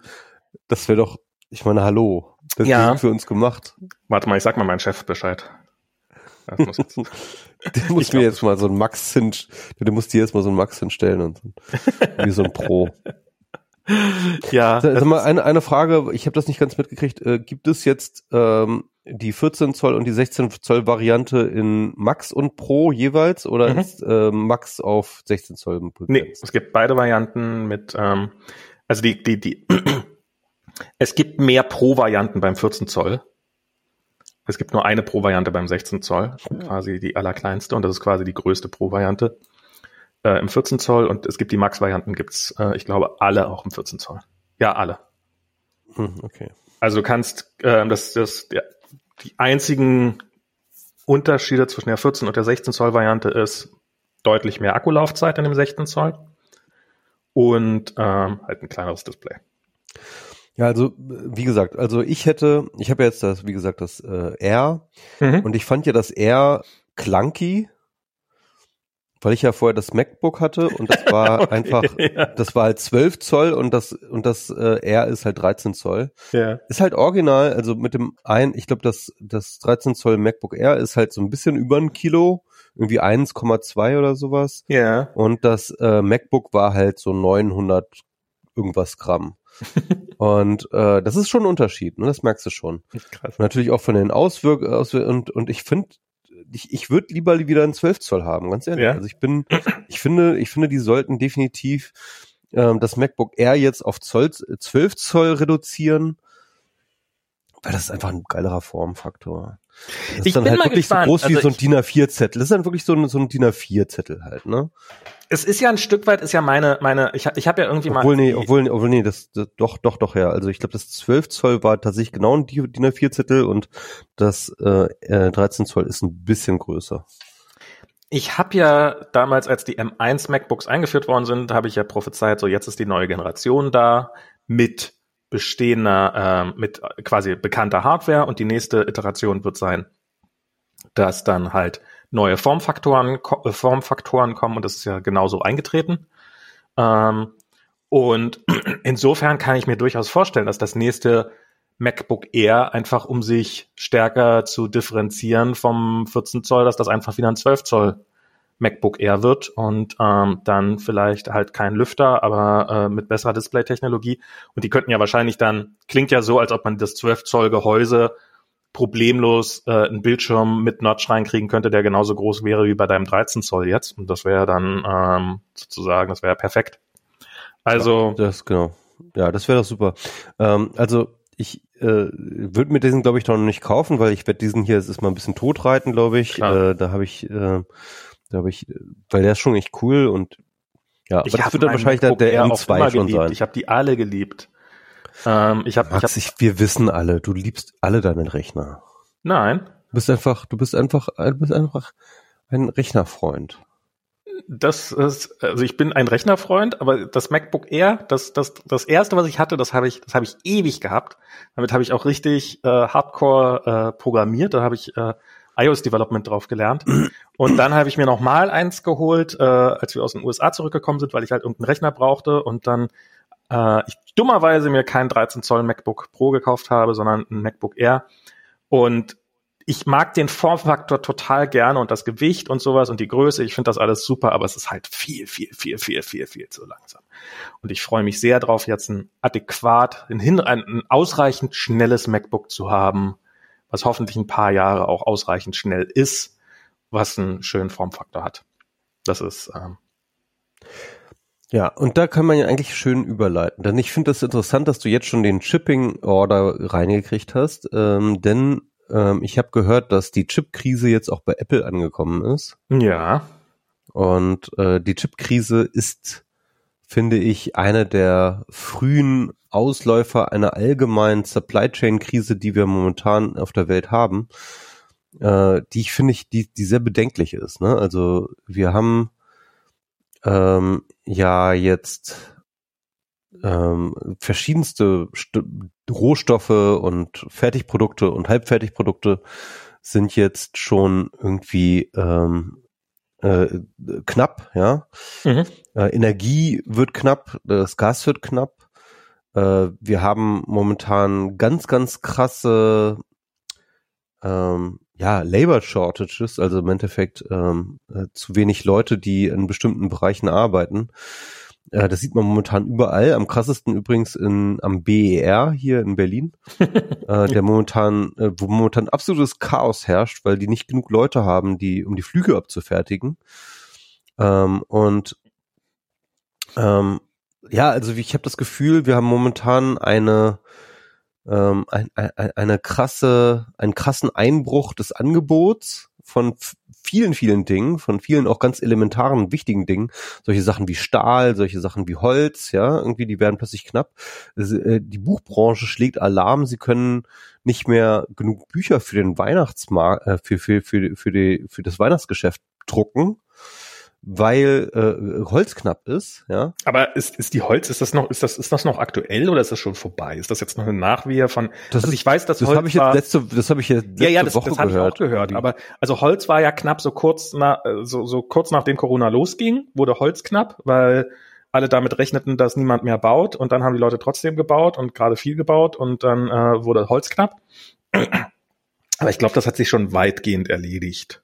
Ja, aber es ist halt noch, es gibt noch ganz viele andere. Äh, ja, ja, es gibt, äh, gibt einige Bereiche, wo es jetzt gerade so, so die, so die ganze, die, die, also man muss ja sagen, diese, diese ganzen Supply Chains sind halt mega komplexe Systeme, mhm.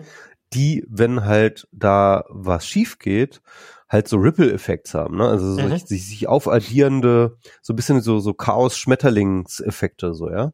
Mhm. Ähm, ähm, weil dann plötzlich äh, dann sozusagen einfach Ketten unterbrochen werden und dann plötzlich Sachen sich stauen und dann äh, Supplier äh, plötzlich merken, okay, äh, wir können nicht weiter produzieren, also senken wir die Produktion und dann hat das sozusagen äh, Second-Order-Effekte und dann wird das halt alles äh, krass so, ne?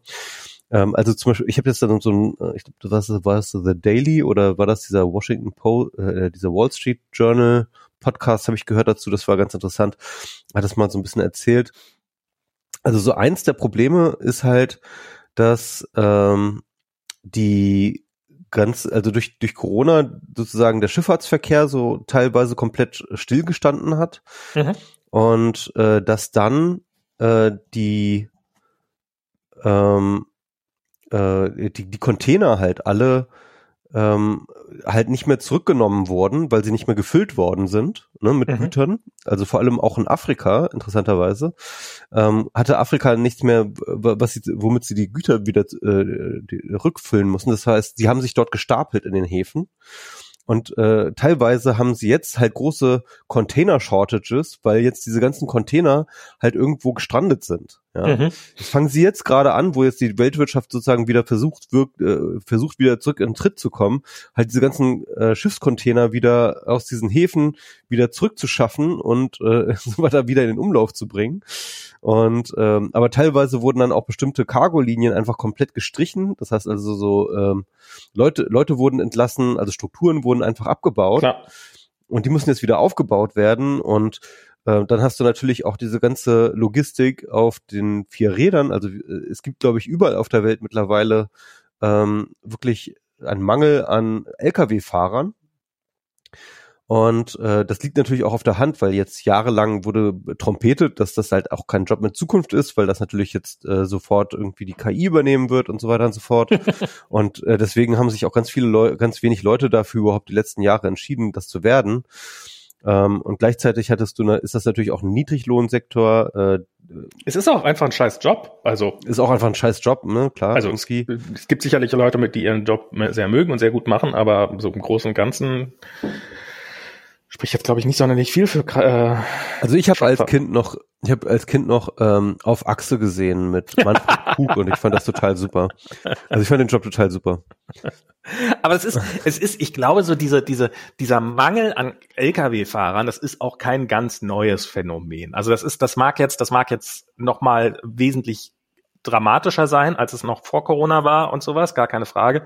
Aber ich kann mich dran erinnern, dass es schon, ähm, dass äh, äh, ein Kollege von mir, äh, der hatte, äh, der, der hat, glaube ich, davon geträumt, Truckfahrer zu werden. Der hatte auf jeden Fall äh, ein ausgedrucktes Poster in seinem Büro hängen, äh, schon irgendwie 2013 oder sowas, äh, wo Mercedes dafür geworben hat, äh, doch, dass man doch Truckfahrer werden müsse, weil es doch ein Beruf mit Zukunft sei und sowas. Also ähm, ich glaube, das ist kein ganz, ganz neues Phänomen. Das mag jetzt akuter geworden sein in den letzten Jahren und es ist jetzt äh, lustig, dass ich das jetzt hier gerade begründe mit äh, einer äh, Anekdote von einem selbstgedruckten Poster, aber ähm, ja, so ist es halt.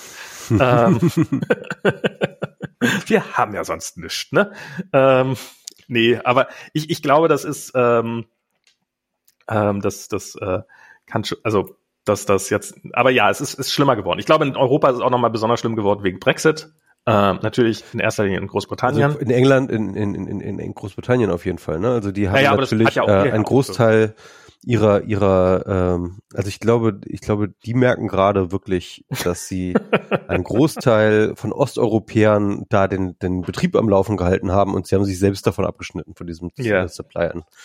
Naja, jedenfalls ähm, ähm, was ich sagen will, ist, äh, wir werden jetzt, glaube ich, die nächste Zeit definitiv eine reale Inflation ähm, erleben. Also wir, es gab ja schon eine große Dis die, äh, Diskussion um Inflation mhm. hinsichtlich äh, der EZB und dem vielen Geld, das sie druckt.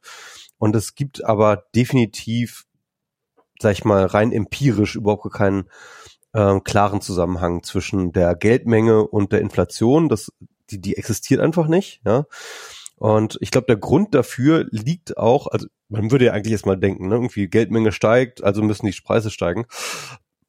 Aber ich glaube, der Grund liegt darin, dass halt ein Großteil ähm, des Geldes, das gedruckt wird, halt einzig und allein in den Finanzmarkt fließt, in dem äh, äh, dort halt reines, äh, reine Asset-Bewertungen dann aufgeblasen werden. Und hm. das ist das, was wir, was wir die letzten Jahre alle gesehen haben und was wir jetzt, glaube ich, seit Corona nochmal verstärkt sehen, weil dann eben nochmal so viel gedruckt wurde, dass halt einfach sozusagen die Assetpreise einfach in die Höhe, äh, in die Höhe schnellen. Aber das ist natürlich nicht Inflation, weil Inflation sind die Everyday Goods, die man so kauft jeden Tag irgendwie, ähm, äh, das Brot, die Milch, äh, das Benzin und so weiter und so fort. Aber das ist jetzt ähm, äh, das geht jetzt los. Und das liegt eben nicht an dem EZB-Geld, sondern das liegt eben genau an dem mangelnden Angebot, an, äh, an, der, an der geringeren Gütermenge, an den wenigeren Dienstleistungen, an äh, den höheren Preisen für Rohstoffe und so weiter und so fort. Na, erstmal steigen die Gehälter. Das ist, also, das ist jetzt ist erstmal noch keine Inflation direkt, sondern erstmal steigen die Gehälter. Für, Gehälter ja, steigen ist immer auch mit ein Teil der Inflation. Ne? Na klar, das ist ähm, irgendwann führt das dann sicherlich, aber erstmal ist es keine schlechte Sache, wenn die Gehälter steigen. Ähm, ja, also die Preise steigen auch durchaus schon. Ja, ähm, äh, also ich, ich, ich hörte davon. Ich bin gespannt, was daraus wird. Ich habe jetzt, also ich, ich, ich ist jetzt kein Bereich, in dem ich, von dem ich viel Ahnung hätte. Ganz im Gegenteil, habe ich eher weniger Ahnung. Ich krieg so mit, dass andere sagen, oh mein Gott, Inflation, Inflation, und andere sagen, ja, Moment mal, aber wir hatten letztes Jahr wirklich gar keine Inflation. Wir holen jetzt erstmal nur nach, was wir letztes Jahr hatten. Ähm, genau, das war das bisherige Narrativ der Ökonomie und das ist, glaube ich, auch richtig. Das war jedenfalls auch richtig, aber ja. jetzt haben wir halt wirklich eine Shortage an Gütern so und das ist halt. Ja, ja, okay, das ist aber, aber das ist, ähm, ähm, das heißt ja, äh, ja, muss, muss mal gucken, was daraus wird. Ähm, ich, ich kann mir vorstellen, dass Gas knapp wird diesen Winter. Da, da hört man ja einiges, ähm, was natürlich auch ein bisschen politisch ein politisches Problem ist. Ähm, zum einen sind wir auch ein bisschen selber schuld, dass wir äh, nach wie vor von Gas so abhängig sind. Zum anderen äh, haben wir halt ein, äh, hat Putin halt jederzeit die Chance, uns die Gasvorräte abzu. Zum anderen ist tatsächlich auch der Weltmarkt halt einfach. Ähm, ähm, China hat auch äh, massive Energieprobleme.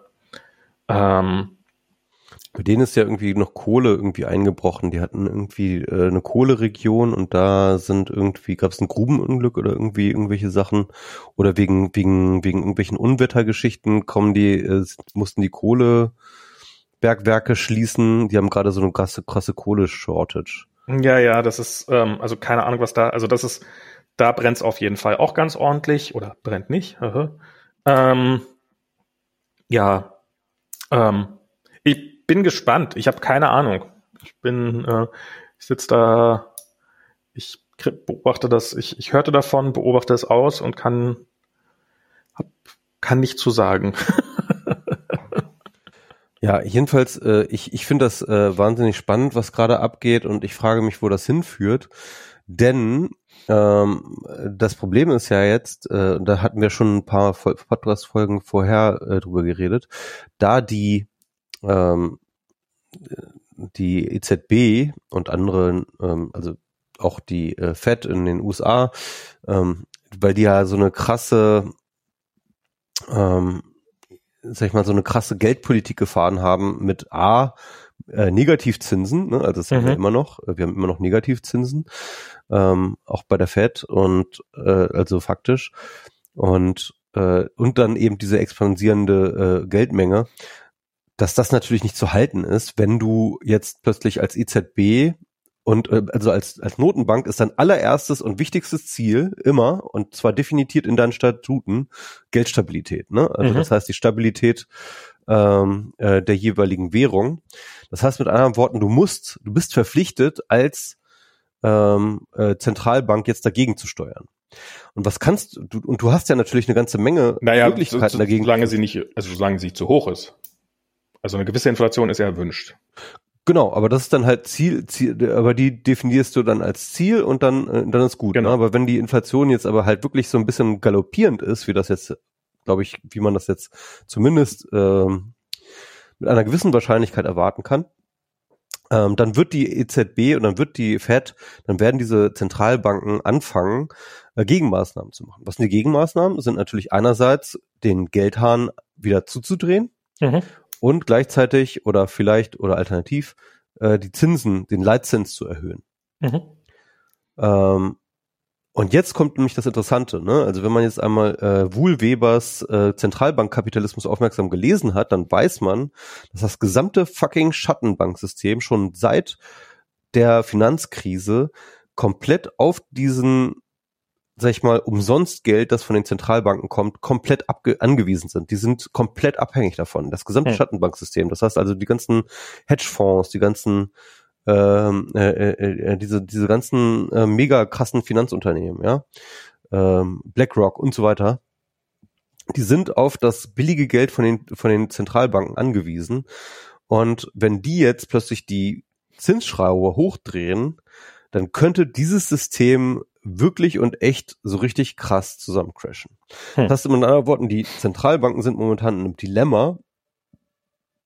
Lassen wir die Inflation jetzt galoppieren und ähm, hoffen, dass es einfach nicht so lange geht und dass es dann irgendwie, äh, dass sich das wieder beruhigt, das System und so weiter und so fort. Ne? Das ist ja auch durchaus, kann man auch durchaus annehmen, dass es so passiert. Oder ähm, steuern wir gegen und, äh, und erhöhen den Zins und so weiter und so fort und riskieren einen kompletten Finanzkollaps. Hm. Und äh, also vor dieser Entscheidung stehen die jetzt. Und äh, ich habe letztens einen äh, Text gelesen, den fand ich auch ganz spannend. Ähm, da macht der Autor den äh, Case, dass eben diese jetzt einsetzende Inflation nur der Anfang ist einer allgemeinen Inflation ausgelöst durch den Klimawandel. Ne? Denn wenn du dir anschaust, ähm, allein bei den Chip-Produzenten, also diese äh, Chip-Geschichten, ne? wir haben jetzt diese Chip-Shortage, ist im Endeffekt durch ähm, dadurch ausgelöst, dass wir sowieso nur drei wirklich große Chip-Hersteller haben, die auf den aktuellen Niveaus ähm, produzieren. Das ist irgendwie TSMC in äh, Taiwan, das ist äh, Huawei, äh, das, das, das ist äh, Samsung in äh, Südkorea und ich glaube dann noch in Texas gibt's noch einen Chip Fabrikanten. Intel ist auf jeden Fall ganz gut. Genau, ich weiß nicht, ob das Intel noch dabei ist. Und ja, auf jeden Fall, ist, ist, stellt auf jeden Fall nach wie vor Chips her. Genau, also diese drei, diese drei äh, Werke gibt es, die es machen.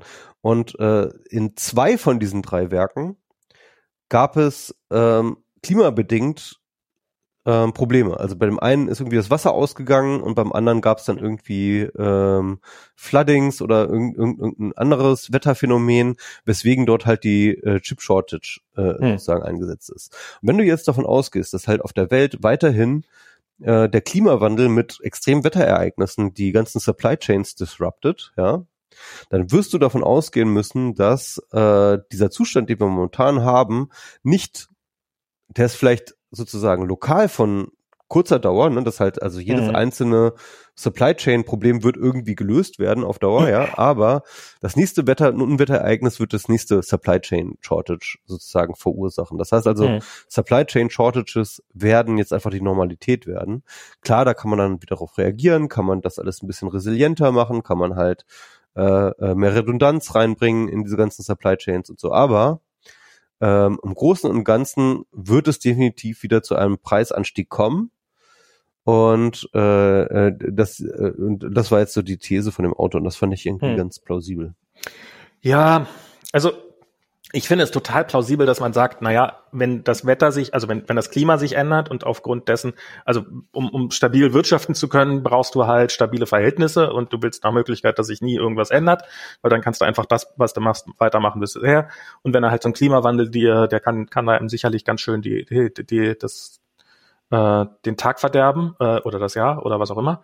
Ähm, ich finde, das klingt total plausibel ich meine, wir haben es ja dieses Jahr in Deutschland gesehen mit dem Hochwasser, was das für Schäden angerichtet hat, wie viel Milliarden.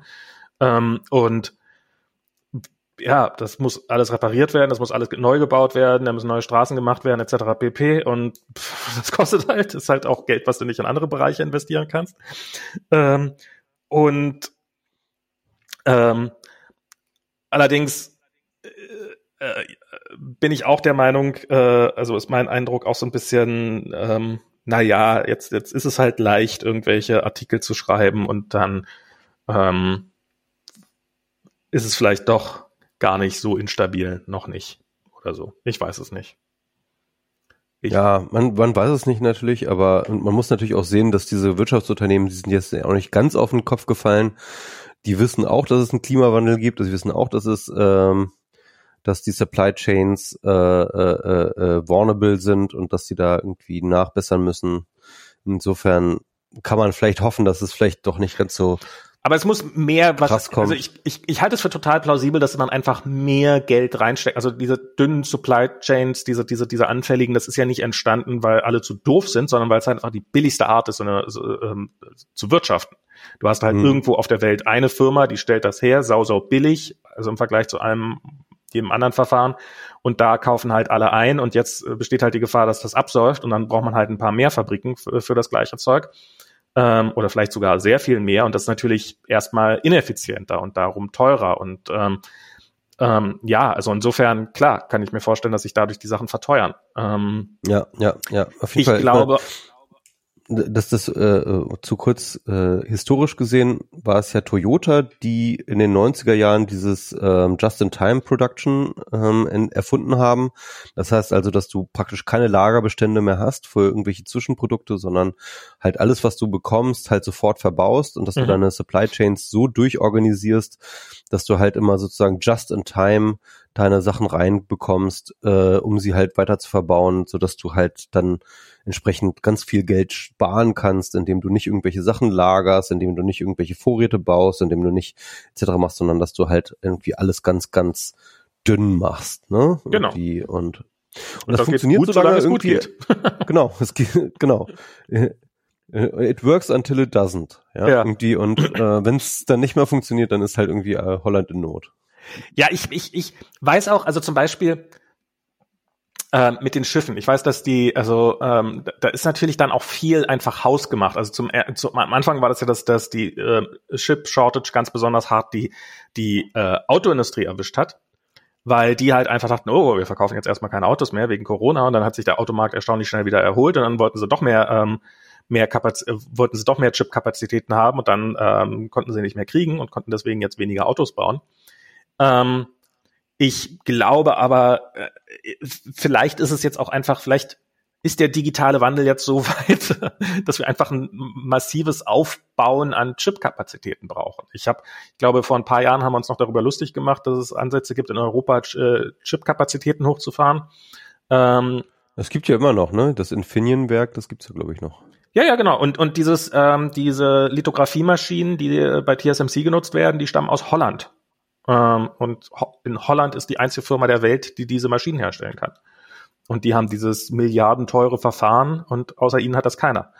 Und, ähm, und ja, und dann kann man vielleicht auch hier dann über kurz oder lang, ich meine, es ist definitiv, also wenn ich das jetzt so sage, klack, klack, klack, das ist jetzt, ist jetzt keine triviale Sache, da braucht man 10.000 äh, sehr gut ausgebildete Leute, da braucht man alle möglichen Sachen, keine Ahnung, vielleicht, Brauchen vielleicht ist es hier in Europa gar nicht mehr machbar. Von, fünf Jahren, fünf bis zehn Jahren irgendwie, das ist auch Ja, ähm, ähm, ja, und äh, ich meine, äh, ich finde Mikrochips auch wirklich interessant. Äh, ich habe da auch mal ein Buch drüber geschrieben, weil der Punkt ist natürlich, dass es äh, einer der wirklichen Bereiche, wo man, ähm, äh, sag ich mal, noch wirklich diesen krassen technologischen ähm, Vorsprung hat und ausbauen kann und für sich nutzen kann, ne? weil der Chip-Produzent so unglaublich schwierig ist und so unglaublich ähm, viel Know-how erfordert, dass es halt tatsächlich ähm, Ne, äh, ich, ich,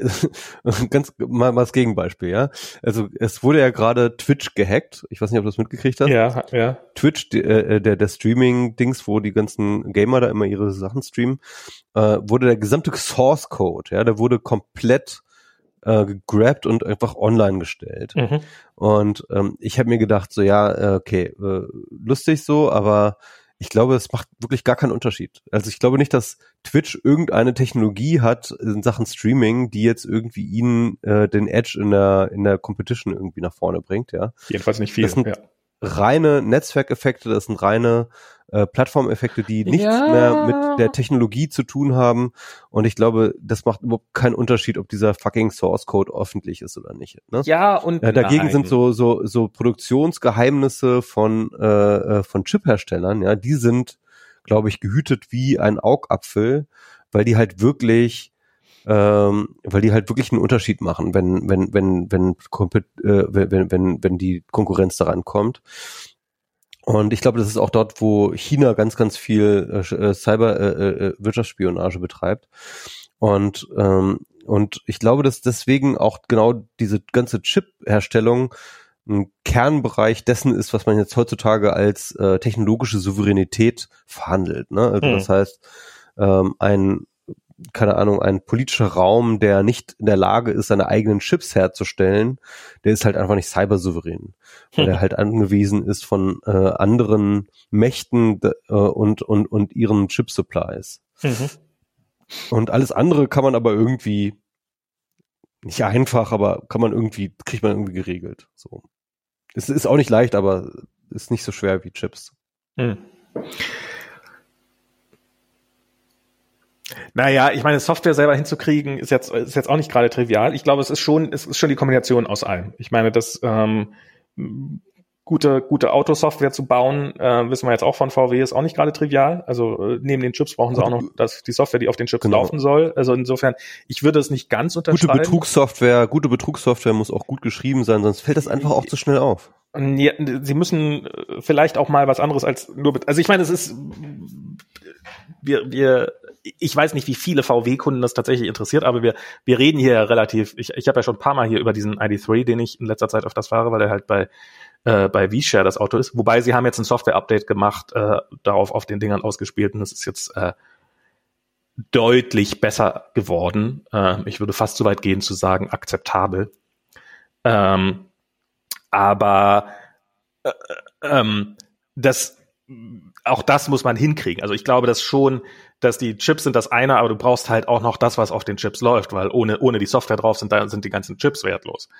Ähm, und ähm, so trivial ist das nicht. Also es ist schon, also ich, ich halte das für eine sehr deutsche Krankheit, die Komplexität von Softwareentwicklung zu unterschätzen. Und ähm, ab, ab, obwohl wir da seit Jahrzehnten unfassbar schlecht drin sind, äh, tun wir immer noch so, als ob es total einfach wäre und das jeder könnte und dann der, äh, dass es sich überhaupt nicht lohnt, äh, da irgendwelche Arbeit reinzustecken. Äh, weil so, so eine Führerschein-App, das kann doch, das kann doch wohl auch Deroupier programmieren. Ist doch ganz ja. klar. Das macht ja am Nachmittag. Mit, äh, wie, wie haben sie es genannt? Ich habe da, ich habe da äh, auf LinkedIn das erste Mal, dass ich irgendwie äh, so eine Diskussion auf LinkedIn erlebt hatte, hat irgendwie sich der Chef von dem ganzen Projekt, der dieses, also der hat äh, Linus Neumann hat, hat darauf verlinkt. Ähm, äh, ähm, und da hat sich der Chef von diesem ganzen Projekt selber auf die Schulter geklopft äh, wie, wie geil das ja eigentlich gelaufen ist, diese Führerschein-App, und dass das natürlich und dass das ja ein Zeichen ist, wie gut man ist, dass man da auch mal Fehler macht und dass man die auch mal bereit ist einzugestehen und so. Und dass die eigentliche Sache ja gar nicht angegriffen worden ist, sondern es ist ja nur die App vorne angegriffen. Also ja, wir hatten einfach noch nicht ah, das, das, Zeit. Das habe ich sogar gesehen auf Twitter, irgendwie so ein Screenshot davon oder so. Genau, und das war, das war wirklich, das war so ein, das, das war so ein auf sein, auf sein eigenes Versagen sich öffentlich einen runterholen. Nee, nee, was, was, was, was, wie, wie, wie die Argumentation war, war, Ja gut, die war jetzt halt, das war jetzt halt alles nicht so ganz äh, äh, sauber und äh, super sicher, aber wir waren verdammt schnell. und da hab, ich habe das, ich habe das nämlich vertwittert mit dem äh, mit dem Dings. Äh, wie viel ist äh, acht acht mal fünf und ich so äh, und dann 21. Ja, das ist leider falsch, aber verdammt schnell. und ich ich ich ich ich kann den Hintergrund dahinter ja auch, also dass es halt irgendwie nicht fünf Jahre gedauert hat und irgendwie so und so viel Milliarden Ausschreibungen, sondern dass es halt irgendwie relativ schnell geht.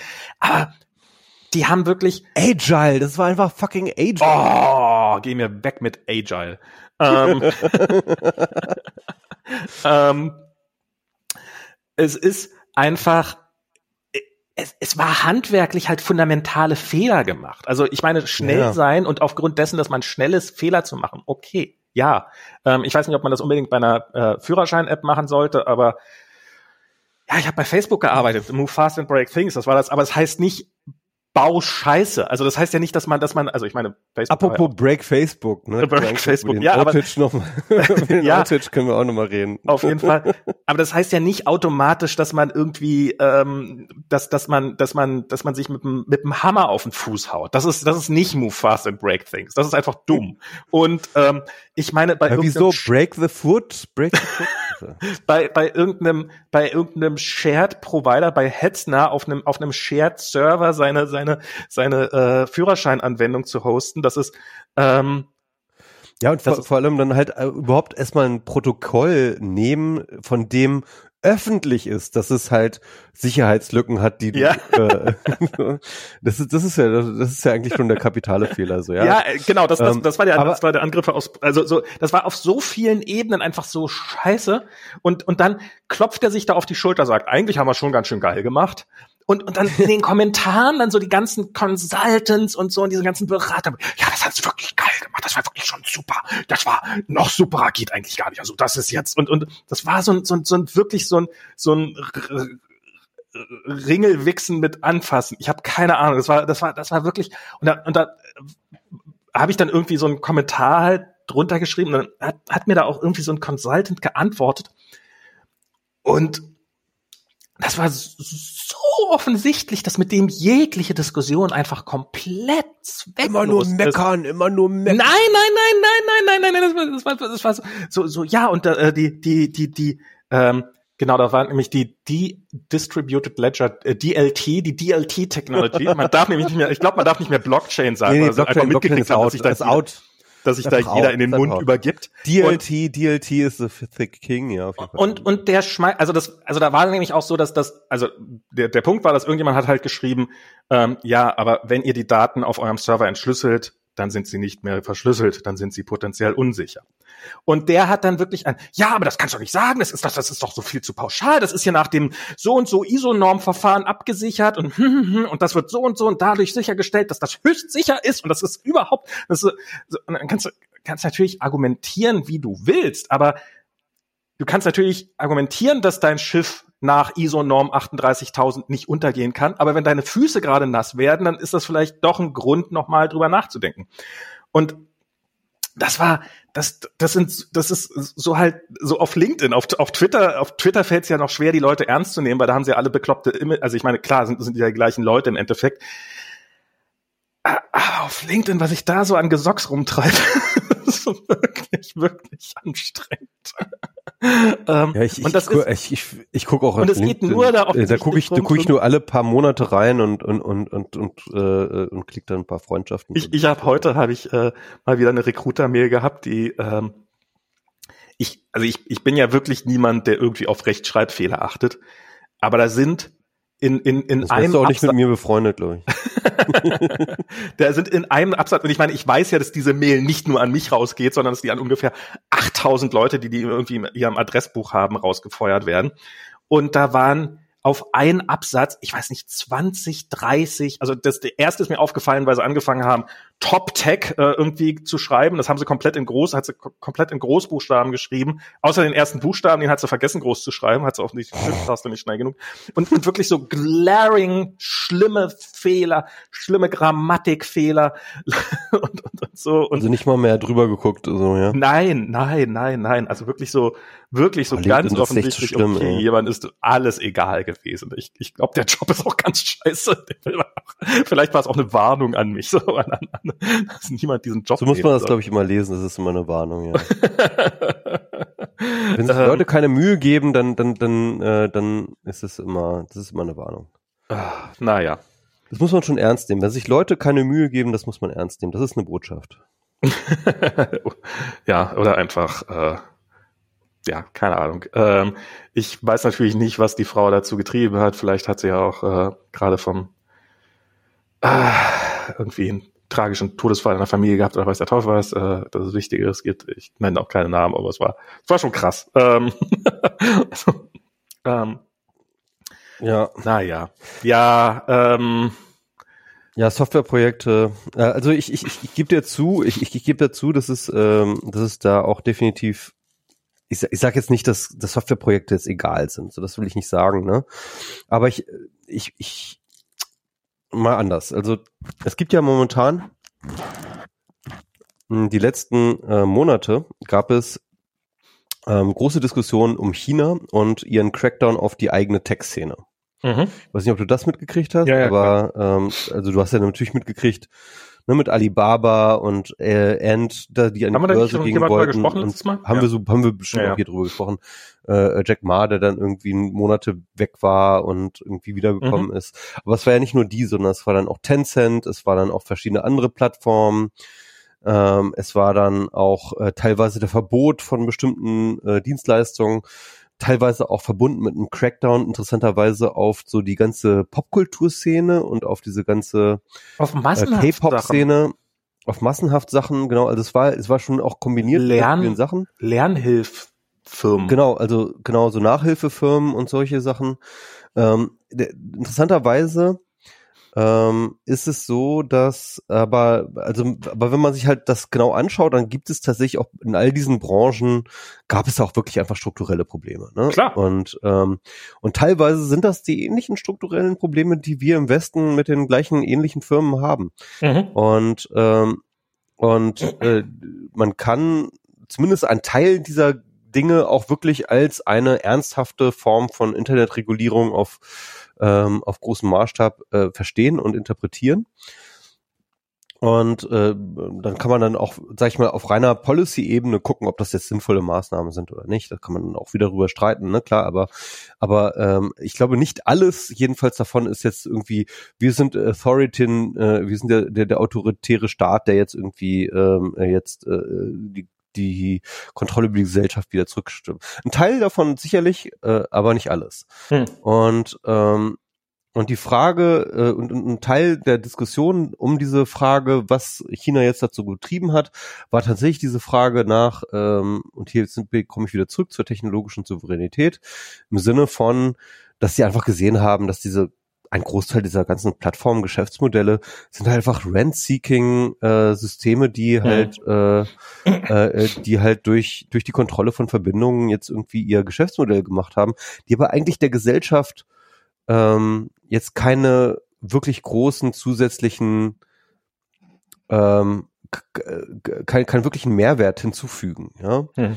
Und ähm, und dass man und das im Endeffekt das sozusagen so eine Form von Industriepolitik ist, halt die Gelder weg von diesen ganzen äh, Consumer Capture Systemen hin zu eben mehr substanziellen Dingen wie eben Chipentwicklung hinzufunneln. Ja? Mhm.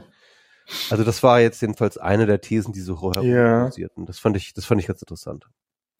Naja, ich meine, es ist ja in, in China geht ja gerade einiges, ähm, da geht ja auch die Immobilienindustrie gerade äh, massiv den Bach runter ähm, diese Pleite oder noch nicht ganz Pleite von Evergrande, äh, Evergrande ähm, haben, hat ja wahrscheinlich, haben die meisten mitbekommen, der, der drittgrößte Immobilienbauer, äh, Immobilien äh, von, von China ist quasi insolvent ähm, und das färbt schon ab auf andere Firmen. Ähm, das ist ja auch kein neues Phänomen. ähm, dass, dass die Housing Bubble in China irgendwann mal platzen wird. Das ähm, hört man ja auch nicht seit gestern. Ähm, und ja, jetzt, also ich habe jetzt gerade vor ein paar Tagen mal wieder ein Video gesehen, wo jemand, wo, wo ein paar Leute durch eine quasi durch ein Stadtviertel gefahren sind mit Dutzenden, Hunderten vielleicht von Häusern und sehr vielen Hochhäusern, die einfach im Wesentlichen leer stehen oder fast, fast zu 100 Prozent leer stehen und einfach teilweise auch nicht mehr weitergebaut wurden. Das war jetzt auch nichts Neues.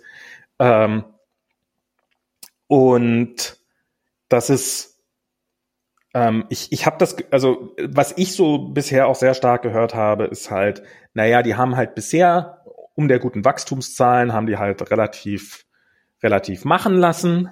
Ähm, und jetzt haben sie vielleicht ein bisschen Angst, also entweder weil das hier, weil es quasi ein Richtungswechsel ist oder halt weil sie auch einfach Schiss haben, dass es ihnen aus den Händen gleitet, fangen sie jetzt an, so ein bisschen das Ganze anzuziehen. Und ähm, die, die Wirtschaft vom ja, ist ja auch eine Form, also ich meine, diese, diese ganzen Tech-Firmen sind ja auch so groß geworden, weil sie einfach massive, massives monopolistisches Verhalten an den Tag gelegt haben und damit halt durchgekommen sind und ähm, halt Konkurrenten massiv benachteiligt haben auf ihrer eigenen Plattform und sowas, etwas, was sich andere Firmen, ähm, auch amerikanische Firmen, ähm, die sicherlich nicht zimperlich sind, äh, so nicht erlauben könnten und sowas. Und jetzt äh, legt man da halt ein bisschen nach und halt diese ganzen also dieses Evergrande, das ist ja darauf zurückzuführen, dass die halt letztes Jahr irgendwann Regeln eingeführt haben, unter welchen Bedingungen man noch Kredit aufnehmen kann als äh, so eine Firma.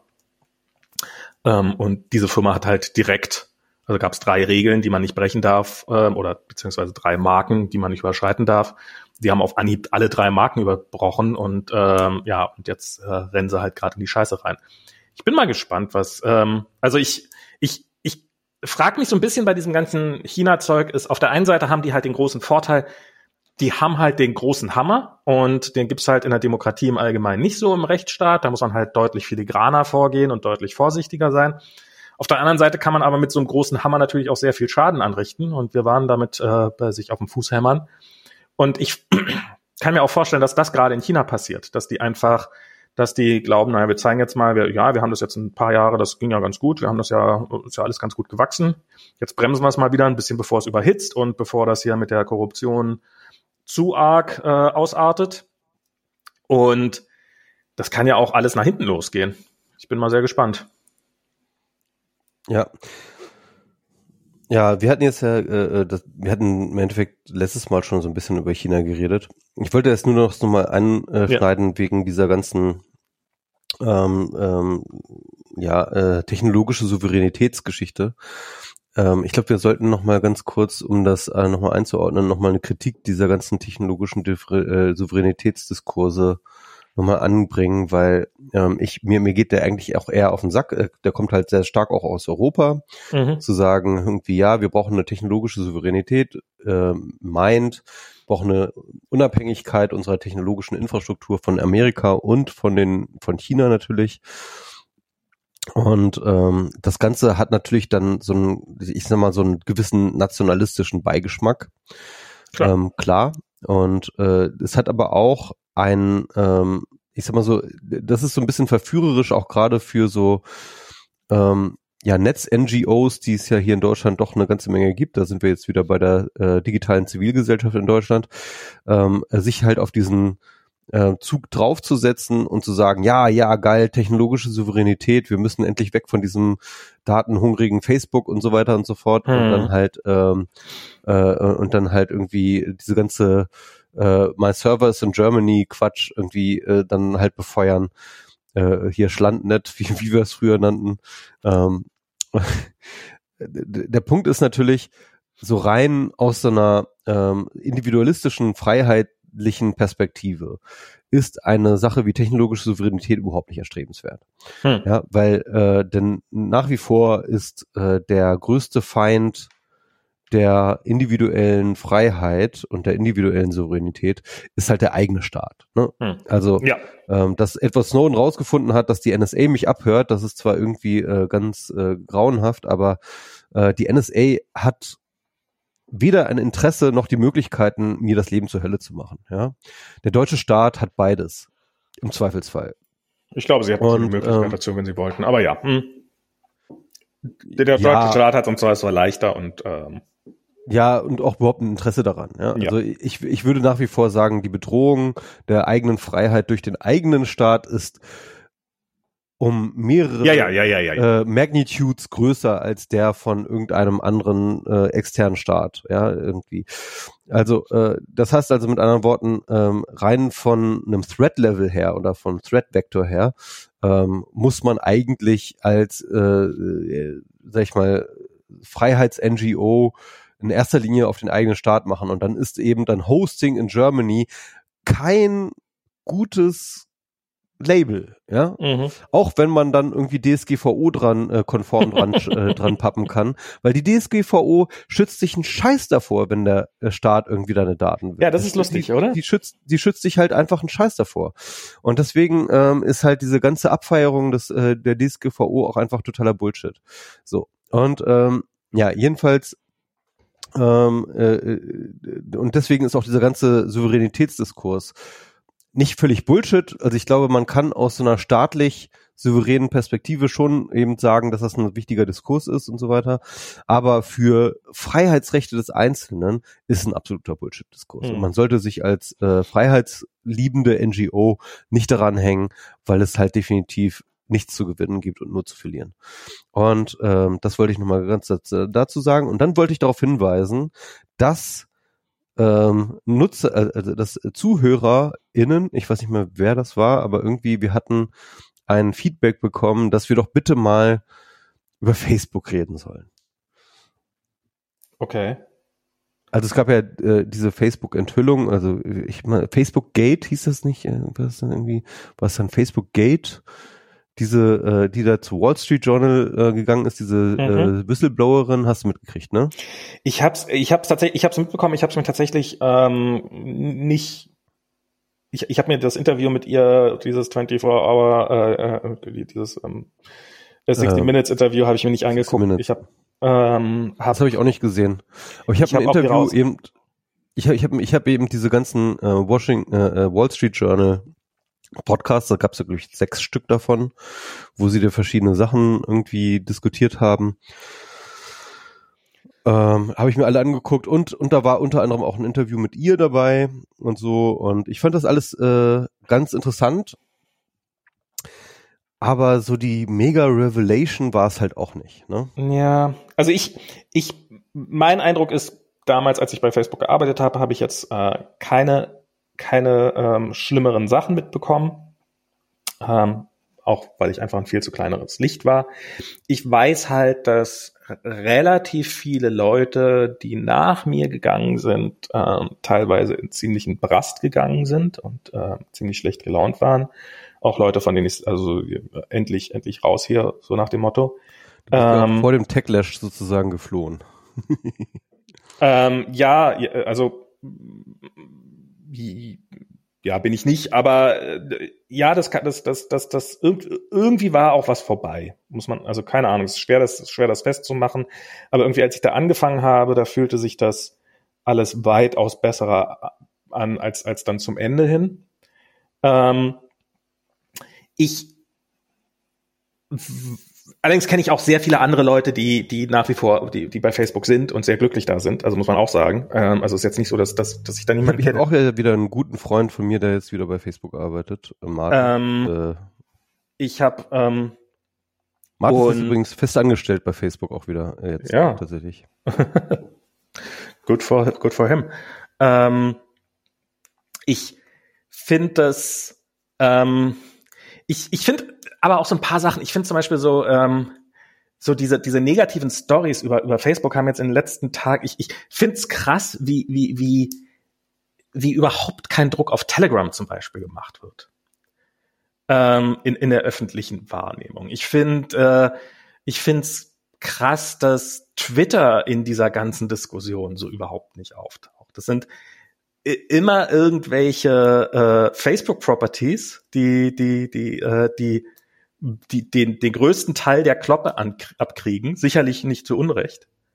Ähm, aber es sind halt andere Unternehmen, die so, so gar nichts abkriegen. Und, und bei Telegram finde ich das schon wirklich krass. Also das ist, ähm, äh, ja. Weil, also ich würde, ich würde, ich würde dir zustimmen. Ich glaube, ähm, rein prozentual, ja, ist Twitter nicht besser als Facebook. Würde ich, würde ich absolut kein, also, zustimmen. Ja. Aber Facebook ist einfach der mega viel größere Player. Das ist halt der Punkt. Ne? Also es ist halt ja, also aber nicht nur, nicht nur ein bisschen größer, sondern halt keine Ahnung, 10, 20 Mal so groß, ja. Also äh, das ist schon, das ist eine andere Hausnummer und auch Te Telegram. Ist, so. ist also ist Facebook bei Telegram würde ich sogar sagen, bei Telegram würde ich sogar sagen, der toxische Content ist prozentual größer als bei Facebook. Ja, davon, äh, davon gehe ich aus. Ja, davon würde ich auch voll, voll ausgehen. Aber, ähm, aber wie gesagt, Telegram ist halt ein Zwerg gegen Facebook. Sind sie tatsächlich, sind sie ein Zwerg nach wie vor? Ich, ich weiß nicht, ob, also zum einen ist das, äh, also habe ich das Gefühl. Sie sind natürlich kein Zwerg im objektiven Sinne, sie sind ein wahnsinnig großes Ding, ne, klar. Ja, ja. Aber aber Facebook hat einfach fucking drei Milliarden Nutzer. Es ist einfach, äh, sorry. Ja, aber das so. Also so die die. Ich habe so das Gefühl, dass das zum Beispiel Telegram wirklich null moderiert. Also wenn WhatsApp das machen würde, was also wenn über WhatsApp, WhatsApp das abgehen würde. WhatsApp äh, moderiert auch null. WhatsApp, naja, WhatsApp, WhatsApp moderieren, aber, die kann ja gar nichts moderieren. Die haben WhatsApp hat aber zum Beispiel Gruppengrößen begrenzt, die haben verschiedene äh, so, so Throttling-Mechanismen eingeführt, dass sich Nachrichten nicht mehr beliebig schnell verbreiten können. Die haben, ähm, die haben diverse Aktionen unternommen, dass man halt um, um quasi die ähm, um das Spreading von bestimmten News auszubremsen und kriegen ja. trotzdem noch ganz gut auf den Deckel. Telegram hat nichts davon gemacht. Ich glaube, Telegram ähm, wächst fröhlich dadurch, dass sie, äh, dass sie diese Nachteile, die WhatsApp gerade hat, äh, einfach äh, nicht haben. Und ja, Max, ich stimme dir total zu, das ist alles richtig und da können wir auch drüber ja, okay. diskutieren. Aber die, äh, aber äh, der Demand war, lass uns über Facebook reden. Ach so, okay, lass uns über Facebook. Was soll man über Facebook reden? Ja, also gut, also ich übernehme das einfach mal ja, ganz kurz. Äh, äh also ich habe mir das halt alles genau angeguckt und mhm. Ähm, ich habe mich ja jetzt auch im Zuge meines Buches sehr, sehr intensiv mit Facebook auseinandergesetzt, nochmal mit der Geschichte auch mit von Facebook und so weiter. Und deswegen hat mich das alles, also manche Sachen äh, waren zwar neu für mich, aber nichts davon hat mich wirklich überrascht. Mhm. Ähm, denn für Facebook in der DNA eingebacken ist halt einfach dieses extreme, ähm, diese extreme Konzentration auf Growth. Also mhm. Wachstum. Wachstum, Wachstum, Wachstum, Wachstum, Wachstum, Wachstum. Das ist von Anfang an, also spätestens seit 2008 war das halt das Mantra. 2008 äh, ist äh, Facebook das allererste Mal auf so ein Wachstumsplateau gerannt, ne? Und, mhm. äh, äh, und, und, und da haben sie dann angefangen, darüber nachzudenken, wie können wir unser Wachstum strategisch weiter fortführen. Und, ähm, und, und da haben sie dann halt das Growth-Team gegründet und da haben sie halt ähm, äh, dann die verschiedenen äh, Mechanismen, Friendfinder und, und diesen ganzen Schattengraph-System und so weiter und so, haben sie alles da eingeführt. Und ähm, und äh, im Endeffekt auch da schon damals eigentlich immer wieder gegen irgendwelche zumindest ethische äh, empfundenen Standards komplett wieder äh, und teilweise auch rechtliche äh, äh, Grenzen auch komplett überstritten, um eben äh, dem Wachstum zuliebe. Ne? Und ich glaube, ähm, meine These dazu ist halt, dass ähm, Mark Zuckerberg ähm, nicht in erster Linie von positiven Incentives dabei gerichtet sind. Natürlich, es gibt positive Incentives, mehr Umsatz, äh, mehr Wachstum bedeutet mehr Nutzer, bedeutet mehr Netzwerkeffekte, bedeutet mehr Login, bedeutet mehr Einnahmen und so weiter und so fort. Also ja, gibt viele positive Incentives, aber es gibt auch negative Incentives für ein Negativwachstum. Und ich glaube, das ist das, was Mark Zuckerberg nachts nicht schlafen lässt, nämlich, dass halt Netzwerkeffekte einen Rückwärtsergang haben. Ne? Also wenn du in einem Schrumpfungsprozess mhm. äh, dabei bist, nicht unbedingt nur was Nutzerzahlen angeht, sondern tatsächlich auch was Nutzungszeit angeht, was Engagement angeht. Ne? Also wenn Leute einfach anfangen, dein Produkt weniger zu nutzen, weniger oft auf die Seite zu kommen, weniger okay. oft irgendwelche Sachen liken, weniger oft irgendwelche Comments machen und so weiter und so fort, dann ähm, ähm, dann ergibt sich daraus halt relativ schnell eine Feedbackschleife im Sinne von, ne, weniger Sachen werden kommentiert, das heißt Leute weniger schreiben weniger, das heißt Leute äh, posten weniger, das heißt Leute kommentieren weniger, das heißt Leute und so weiter und so fort. Das ist äh, immer alles selbstbeschleunigende Schleifen. Wir kennen bei exponentiellem Wachstum haben wir das bei Corona ja auch erlebt. Äh, es kann halt bam irgendwie einem ins Gesicht explodieren und aber es kann halt genauso schnell auch wieder abflauen. Ne? Mhm. Das heißt also, ähm, das halt einfach, das sind diese exponentiellen Kurven. Ich glaube, das ist das, was Mark Zuckerberg äh, nachts nicht schlafen lässt, ist halt die Sache, der Punkt, an dem Facebook aufhört zu wachsen, ja, wird es anfangen zu schrumpfen und wenn es anfängt zu schrumpfen, wird es exponentiell schrumpfen. Hm. Und äh, und dann ähm, ist halt einfach alles vorbei. Es geht um die Existenz, es geht um die nackte Existenz und ich glaube, ein Großteil dieser ganzen verzweifelten Bemühungen, alles zu tun, um das Wachstum am Laufen zu halten, ähm, äh, ist eine der Hauptmotivationen bei Facebook und schon immer. Und ich glaube, dass ähm, ein Großteil auch gerade dieser Revelations jetzt von dieser äh, Whistleblowerin, die sind einfach, ist ganz klar, ja, da, da wurde einfach Wachstum über alles gestellt, ja, mhm. und äh, was jetzt irgendwie die äh, die Reformulierung des Newsfeed-Algorithmus angeht, äh, was das ähm, äh, Fischen bei neuen Zielgruppen ist, gerade besonders bei jüngeren Zielgruppen, äh, was äh, sag ich mal, äh, das Nicht-Eingreifen bei bestimmten Problemen, die sie gesehen haben, die aus der Viralität sich ergeben. Ähm, das ist alles ein Narrativ. Das ist alles, äh, wir wollen das Wachstum auf, wir wollen auf gar keinen Fall das Wachstum von Facebook irgendwie gefährden. Und, äh, und deswegen, und deswegen finde ich ähm, diese Revelations einerseits interessant und auch, äh, und ich habe sie mit Interesse gelesen, aber andererseits hat mich wirklich nichts davon wirklich überrascht. Na, ich, ich glaube, ich glaube, dass quasi jedes der Unternehmen, was irgendwie groß ist, sich irgendwann mal im Laufe seiner Geschichte dem Wachstum verschrieben hat. Ähm, ja, hier YouTube muss ich widersprechen. Sorry, aber äh, hier muss ich widersprechen. Ja. Ähm, weil ähm, klar, natürlich, jedes Unternehmen im Kapitalismus will irgendwie wachsen im Sinne von Umsatz und ähm, Gewinn und so weiter und so fort, ne, Gewinnmaximierung, dies, das. Aber ähm, bei Facebook ist halt, oder sag ich mal, insgesamt bei diesen Plattformunternehmen sind halt diese Netzwerkeffekte nochmal ein ganz nee, eigenes nee, Ding. Ich, ich, ich meinte jetzt, ich ja? meinte jetzt diese sozialen Netzwerkunternehmen. Mhm, genau, genau. Also das ist, genau. Äh, also ja. ich meinte bei diesen Unternehmen.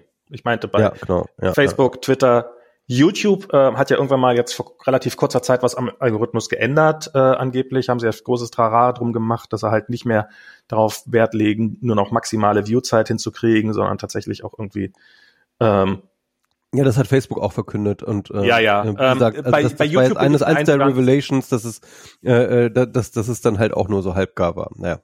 Äh, bei YouTube habe ich äh, bilde ich mir ein, sogar ein bisschen gemerkt zu haben, keine Ahnung, an meinem eigenen, an, an meinem eigenen Verhalten. Ähm, Weniger äh, Jordan Peterson Videos in der ich, ich war, ich, ich, das ist so witzig. Also ich, ich wurde eine Zeit lang komplett zugespammt in, mit Jordan Peterson in, in meiner YouTube Timeline also in den Vorschlägen, weil äh, ich mal irgendwann ein Jordan Peterson Video gesehen habe, ah, der einfach und weil es einfach Millionen Leuten Leute gibt, die Jordan Peterson Content hochladen und der so viele Fans hat und äh, deswegen der Algorithmus absolut davon ausgeht, das heißt ein guter YouTube User ist jemand, der Jordan Peterson Videos gut findet. Ja, also ich ich habe den tatsächlich äh, sehr sehr wenig in meiner äh, in meiner Timeline.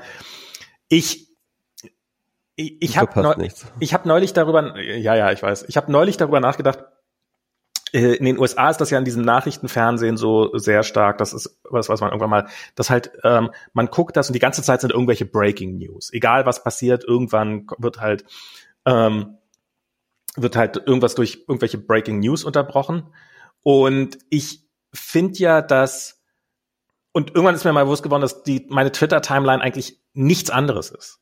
Ähm, das ist halt, ich. Twitter, meine, Twitter ist die ganze Zeit Breaking News, ja, auf jeden Fall. Twitter ist, du, du gehst durch und ah, ah, oh Gott, oh Gott. Und, und, und, und wenn es nicht oh so oh wäre.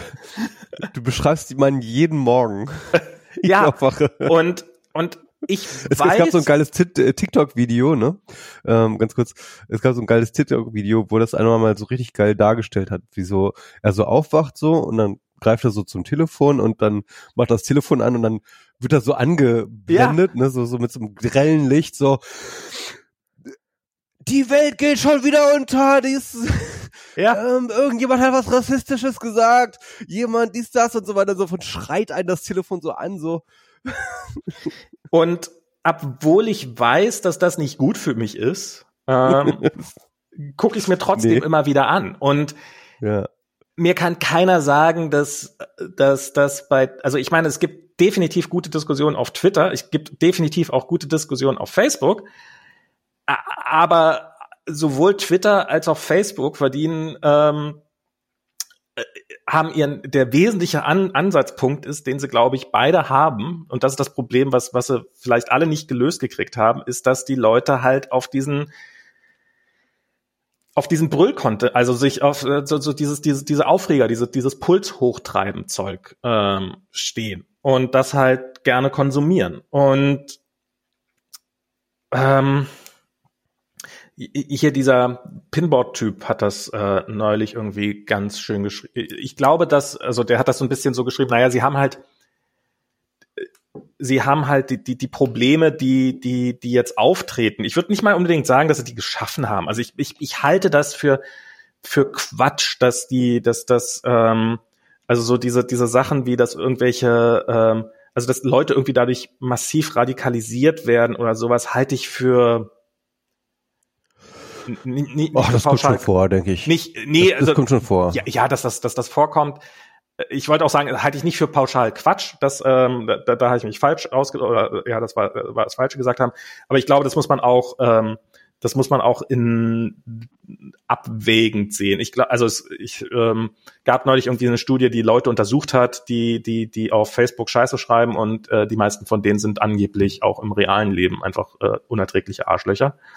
Und Vor allem, es gab auch eine schöne Studie zu ähm, Trump-Wählern und äh, der Punkt war, äh, wo sie jetzt ihre News oder sag ich mal die entscheidenden News herkamen, das war halt ähm, klar natürlich sind die irgendwie auf Facebook, wie irgendwie alle auf Facebook sind, aber am Ende des Tages ist halt Fox News so. Ne? Ja. Also es ist halt definitiv ich, ich meine einfach irgendwie.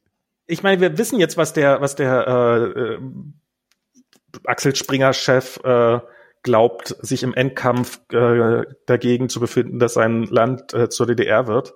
Ähm, ja, und das liegt daran, dass er zu lange auf Facebook war. Das ist so ganz genau, klar. Das, das, das, das hat mit Axel Springer nichts zu tun. Ähm, genau. Das ist, und das Döpfner, Döpfner war ein, ist einfach ein facebook Genau. Das ist neben, neben den, wenn Julian Reichelt keinen Twitter-Account hätte, dann, dann wäre das alles niemals so eskaliert. Und ja, ich, ich würde, ich würde wirklich sagen, bei Julian Reichelt würde ich wirklich sagen, ähm, ähm, delete your account. Also wirklich, also äh, der, ich, der, der hatte auch echt so einige Twitter-Meltdowns, äh, das war auch nicht mehr schön. Ja, also ähm,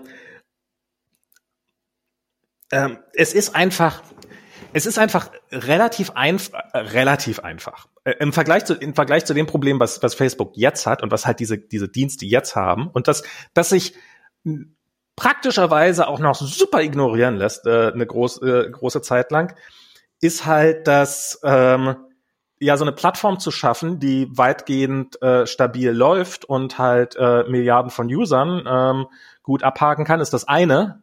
Aber diese Plattform dann irgendwie auf eine Art und Weise zu moderieren, dass du dem schwierigen Balanceakt, der ja definitiv schwierig ist, zwischen ähm, wie greife ich nicht zu sehr ein, wie greife ich zu viel ein, wie greife ich genau das richtige Maß ein? Wie finanziere ich dieses Eingreifen? Weil das müssen ja, muss ja auch irgendjemand machen. Kann ich dafür eine AI schreiben? Muss ich dafür Leute einstellen? Etc. etc. pp. Ähm, dass, dass dieses Problem ist, glaube ich, einfach nicht gelöst. Und das und, und dann, klar, on top of dem Ganzen, dass äh, die Incentives halt auch einfach nicht unbedingt da sind, die zu lösen. Und ich glaube, dass es also ich, be ich bezweifle von ganzem Herzen, dass wenn man Facebook zerschlagen würde, dass dann irgendwie, ähm, also ich fand so, als Facebook down war, so dieses, ah, können wir das jetzt nicht, also klar, meinetwegen, die Leute haben was gegen Facebook, I get it, ähm, aber das löst ja kein, kein echtes Problem. Also ist ja nicht so, dass die Leute das, dann das sagen. Das ist ja das Witzige, dass sogar die, ähm, sogar die Whistleblowerin, ne, die bei der, Wash, äh, bei der ähm, Wall Street Journal sagt, die hat sich ja gegen die Zerschlagung von Facebook ausgesprochen und hat halt gesagt, nee, äh, was Facebook definitiv braucht, ist äh, mehr konzentrierte Ressourcen auf dieses Problem, äh, auf diese Probleme, die es hat. Ja, und äh, eine Zerschlagung würde eher diese ähm, Ressourcen zerstreuen, als dass sie sie bündeln würde.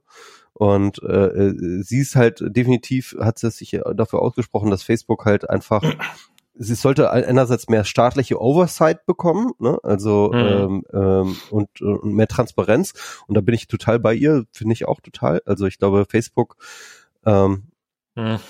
nochmal anders, ja. Also ich finde tatsächlich ähm, ein großes Problem hat tatsächlich dieses ganze Cambridge Analytica-Episode ähm, Facebook eingebrockt, weil diese ganze Bullshit, der da irgendwie verhandelt wurde, hat dazu geführt, dass Facebook zumindest einen Grund für sich hat, äh, gehabt hat, irgendwie ihre ganzen APIs alle abzuschalten.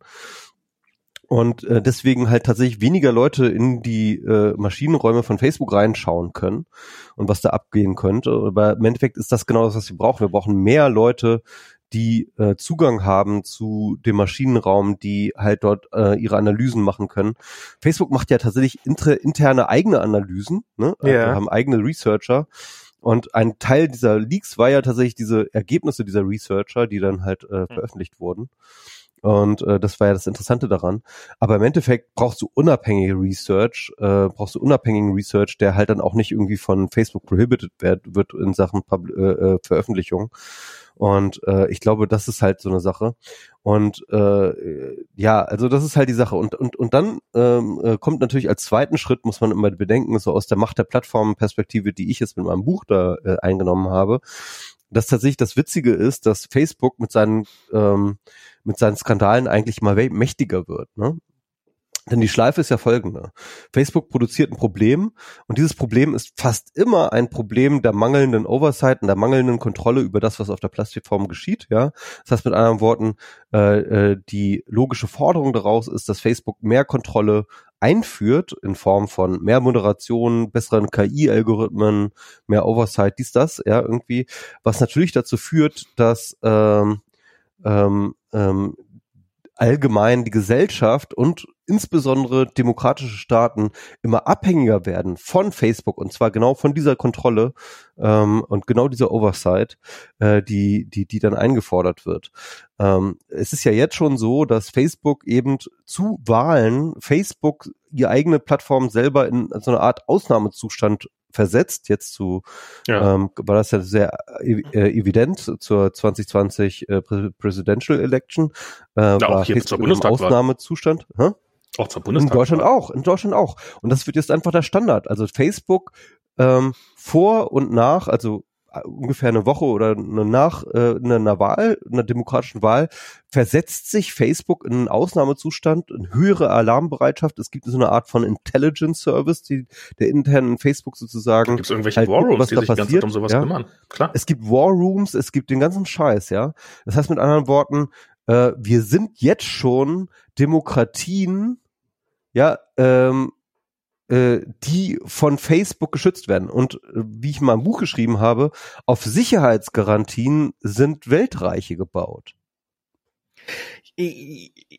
Ja, und, und also sind Weltordnung gebaut. Also ich finde, ich finde, ich finde, ich finde ähm, viele Sachen daran äh, kompliziert. Zum einen ist es halt ähm, die Integration so, so, so ein Staat, wenn der anfängt, so ein Oversight auszuüben auf so ein Unternehmen, das führt ja nicht dazu, dass der zwangsläufig, dass der die ganze Zeit brav auf die Finger haut, sondern man sieht das ja in jeder Demokratie, in jedem System, dass irgendwann gibt es so einen gewissen fröhlichen Austausch, so eine gewisse Fluidität zwischen den, den, den, den Behörden Irgendwann und ein den, den regular, äh, Regulatory Capture. Und dann gibt's genau, und dann gibt's so, gibt's so eine gewisse Abhängigkeit, so eine, so eine, so eine, so, dass das dazu führt, dass halt die Politik anfängt, Einfluss auszuüben auf das Unternehmen. Sicherlich nicht immer im Interesse der Allgemeinheit, sondern vielleicht auch der inter jeweils interessierten politischen Parteien. Ähm, aber auch umgekehrt, dass das Unternehmen mehr Einfluss hat auf die Politik dadurch. Das, das ist das eine Problem, was ich damit sehe. Ich glaube auch nicht, ehrlich gesagt, dass über Transparenz, also ja, vielleicht bringt uns diese Transparenz was, wenn da jetzt, also ich, ich bin, ich bin kein, ich bin da kein Feind davon. Ich, ich bin meine Hoffnung davon, dass da jetzt irgendwie was bei rauskommt, was, also es wird ja, es wird schwer eine Handlungsanweisung daraus zu, äh, zu schaffen. Und ähm, also ich, ich weiß nicht, ob die Politik eine Antwort hat, was, was jetzt zu tun ist. Ich weiß nicht mal, ob die Politik sich auch nur Ansatz oder die Gesellschaft auch nur ansatzweise einig ist, was die, was, was die Schlagrichtung ist und auch gerade die Netzgemeinde. Also wenn ich zum Beispiel mir angucke, wie, ähm, wie viel da noch vor wenigen Jahren wir auch und eben äh, unser gesamter Bekanntenkreis in dieser Netzszene so auf Privatsphäre, Ende-zu-Ende-Verschlüsselung etc. pp. gepocht also haben. Ich ja nicht oder so, aber ja. Ja, aber aber ähm, und wie das teilweise die die gleichen Leute sind, die sagen, ja, jetzt muss aber mehr moderiert werden und mehr das und mehr das und das ist wichtig und, und, quasi in bestimmten Bereichen ihre Meinung tatsächlich um 180 Grad gedreht haben, weil sich auch die Realität geändert hat, weil wir halt alle mit diesem, mit diesem, mit diesem ganzen Phänomen erst mitwachsen. Ich, ich weiß nicht, ob irgendjemand ähm, darauf tatsächlich eine vernünftige Antwort hat, auf diese, auf diese ganze Problematik. Ich sehe, was, was, was eine Diskussion ist, die ich, über die ich neulich das erste Mal gestolpert bin und die mir fast ein bisschen Angst gemacht hat, ist, dass es auf der EU-Ebene gerade ziemlich, ziemliche Aktionen gibt, ähm, die, ähm, dass sich die Messenger-Plattformen öffnen müssen gegenüber Third-Party-Services und also sozusagen, dass man beliebige Messenger-Plattformen Interoperabilität, ja. Die Interoperabilität und natürlich äh, auch immer noch der ähm, der, der, äh, der, der Klassiker, äh, die Datenportabilität. Und, ähm, und, und wo dann okay, halt. Okay, das ist jetzt ein größeres Ding, da, da, da muss ich auch noch mal gleich darauf antworten, aber ich muss mal ganz kurz. Äh, okay. Da, da ähm, muss ich noch mal aufs Klo. Dann kann ich ja. Ähm, also ähm, die, die, die, diese ja, Datenportabilität ist halt, ich kann meine Daten jederzeit nehmen und kann sie zu ähm, über eine API möglichst bequem in maschinenlesbarem Format. Da sind die Gesetze sind relativ hart, also es darf nicht irgendwie einfach ein PDF-Dokument sein mit haufenweise JSON-Daten drin oder sowas, sondern es muss halt irgendwie äh, funktional sein. Und ähm, dass man halt jederzeit seine Daten zu einem anderen Unternehmen nehmen kann, was natürlich in der Theorie alles ganz furchtbar. Ähm, ich, ich also es ist, das ist wirklich sowas, wo ich das Gefühl habe, das kann man eigentlich nur nur gutheißen, wenn man Cambridge Analytica nicht mitbekommen hat, weil das basierte ja und das haben wir hier, äh, also hat Michi auch schon in diesem Podcast auch schon mehrfach erwähnt, ähm, das basierte ja zu einem großen Stück einfach darauf, dass ähm, äh, dass es halt diese APIs gab, mit der Third-Party-Firmen ähm, Daten abgreifen können. Facebook hat das damals nicht gemacht, weil sie nett zu anderen Firmen sein sollten, wollten, sondern weil sie glaubten, dass es ihre Macht stärkt. Darum haben sie die APIs natürlich so gemacht, dass äh, aber diese, diese APIs gab es. Und ähm, wenn ich die jetzt schaffe und möglichst einfach zugänglich mache, dass da jeder auf meine Daten zugreifen kann, dann wird es da bestimmt ein oder zwei total nette soziale Netzwerke geben, die das auf eine Art und Weise nutzen, diese Daten die äh, total in meinem Interesse ist und die für uns alle gut ist. Und es wird ungefähr 5000 Unternehmen geben, die diese Daten abgreifen und damit irgendwelchen Scheiß machen, der überhaupt nicht in meinem Interesse ist. Das ist das eine, was ich sehe. Und was mir fast, was ich fast noch haarsträubender finde, ist halt diese ganze Messenger-Interoperabilität, wo ich mir nicht mal genau, wo mir bisher auch keiner genau sagen konnte, warum man das jetzt eigentlich, also was der Vorteil davon ist. Weil, also die Idee ist, dass ich halt mit einem Third-Party-Client, also dass wenn ich halt, ich bin kein WhatsApp-Nutzer ähm, und äh, bin Signal-Nutzer und das halt WhatsApp oder Telegram-Nutzer, dass Telegram, äh, dass, dass WhatsApp gezwungen wird, Telegram-Nachrichten in seinem Netzwerk zuzustehen und quasi Interoperabilität und dass man keinen WhatsApp-Account braucht, um ähm, Nachrichten an, an WhatsApp-User zu schicken, sondern es über seinen Telegram-Account machen kann. Und ich und ich verstehe, es gibt viele Leute, die wollen aus Prinzip keinen WhatsApp-Account haben, ähm, weil sie nicht wollen, dass ihre Daten an WhatsApp geben. Aber in dem Moment, in dem du mit deinem Third-Party-Account, welcher auch immer sein, mit einem WhatsApp-User über deren Infrastruktur kommunizierst, wird zwangsläufig ein Teil deiner Daten über dieses Netzwerk gehen. Es wird Sachen wie Ende-zu-Ende-Verschlüsselung, was ja im Messenger-Bereich inzwischen wirklich, also WhatsApp funktioniert super, Signal funktioniert super, iMessage funktioniert super, Threema funktioniert super. Wir haben eine große Zahl an gut funktionierenden, Ende-zu-Ende verschlüsselten ähm, Messenger-Plattformen. Ähm, das würde ich, also mir, das, das wird sehr, sehr, sehr viel schwerer werden äh, in dem Moment, in dem ähm, in dem man halt so eine Interoperabilität ähm, macht, weil der ganze Schlüsselaustausch ähm, den genauso sicher und zuverlässig und vertrauenswürdig hinzukriegen, wird sehr, sehr, sehr, sehr schwer werden. Vor allem, man ähm, muss sich auf einen Verschlüsselungsstandard einigen. Ne? der Stand, nee, nein, der Standard ist ja gar nicht, du musst den Schlüssel irgendwie austauschen. Woher weiß ich, wenn du mir übers, also äh, die, die geschlossene WhatsApp-Plattform funktioniert halt darüber, die wissen halt, äh, die, die haben halt ein hinreichendes äh, äh, Informationsbasis, dass du tatsächlich du bist und wenn du mir eine Nachricht schreibst, dass die tatsächlich von dir kommt. Aber in dem Moment, in dem die von aus irgendeinem anderen Netzwerk kommt und mit irgendeinem theoretischen Schlüssel, egal wo du ist, dann bist du halt immer nur so sicher, wie dieses dann andere Netzwerk. Du, dann, dann listest du, dann, dann whitelistest du halt die anderen Key-Server. Das ist doch okay. Es ist, das Nein, das ist, das ist, das ist, das ist kein, das ist kein, nein, sorry, da, da tust du jetzt, als ob das ein triviales Problem wäre, ist es schlicht und ergreifend nicht, weil niemand weiß, was ein Key-Server ist und niemand weiß, wie man einen Key-Server whitelistet. Und äh, wie, wie soll ich als User das Ja, ich, ist doch ganz, ist, ist doch ganz, du als sowieso, sowieso User sowieso nicht, aber Na, wie denn sonst? könnte dann einfach, würde einfach den, die Signal-Server und die und, und, und die Threema-Server und die äh, äh, Telegram-Server, was weiß ich, die würden halt einfach gewitelistet und dann könnten die alle interoperabel miteinander. Aber das wäre nicht, das wäre nicht im Interesse des Gesetzes. Im Interesse des Gesetzes ist, dass ich mit, mit jedem Daten austauschen muss. Das kommt darauf an, wie das Gesetz geschrieben ist. Das, das kommt ja darauf an, wie das Gesetz geschrieben wird, aber es wird garantiert nicht so laufen, dass das da drinnen steht, suchen Sie sich aus, welche die sichersten Anbieter sind und äh, machen Sie dann nur mit denen Austausch. Nee, klar, also da wird, nee, aber da wird dann halt schon irgendwie, äh, da wird schon irgendeine gewisse Oversight geben, dass man dann irgendwie, die müssen sich dann irgendwie registrieren oder hast du nicht. Genau, da fangen wir, bauen wir so ein paar Behörden auf und sowas und das wird natürlich dann den Third Parties total super simpel machen. Mann, ich ähm, weiß es doch auch nicht, ich habe jetzt ja fünf Minuten drüber nachgedacht, vielleicht gibt es da noch ja. bessere Lösungen, aber, aber der ich, Punkt ist nee, halt, es gibt, ich glaub, aber, aber der, also der Punkt ist halt, das ist jetzt kein, kein unlösbares Problem, finde ich. Aber, doch, ich äh, glaube, das, das ist ein praktisch, faktisch unlösbares Problem, weil wenn wir anfangen, dann eben, dass irgendwelche Behörden vorschreiben, mit welchen äh, Messenger-Diensten die zu interoperieren haben, dann ich will jetzt ähm, gar nicht, ich will jetzt, ich will jetzt gar nicht in die Einzeldiskussionen darüber diskutieren. Ja, ähm, ich, ich will, ich will eher so allgemeinere ja, aber ich will, ich will jetzt, ich will so eher allgemeinere Sachen, ähm, was ich halt äh, bei diesen ganzen Interoperabilitätsgeschichten, also viele Leute sehen da halt so die Silver Bullet, ne? Also sie sagen, okay, also wir haben jetzt irgendwie diese Plattform und wir haben das Dilemma, die Plattformen haben eine ganze Menge Macht.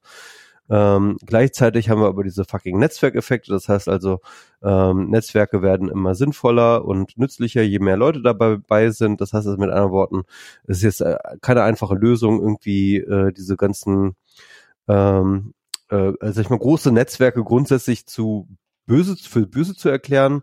Also ist die Lösung zu sagen, okay, wir machen jetzt große interoperable, das heißt also äh, ähm, heterogene, ähm, diverse Netze. Ne? Also wo halt wie zum Beispiel bei Telefonanbietern, wo du halt bei unterschiedlichen Telefonanbietern sein kannst, aber trotzdem mit deinem O2-Vertrag irgendwie bei einem Vodafone-Handy anrufen kannst. Ja?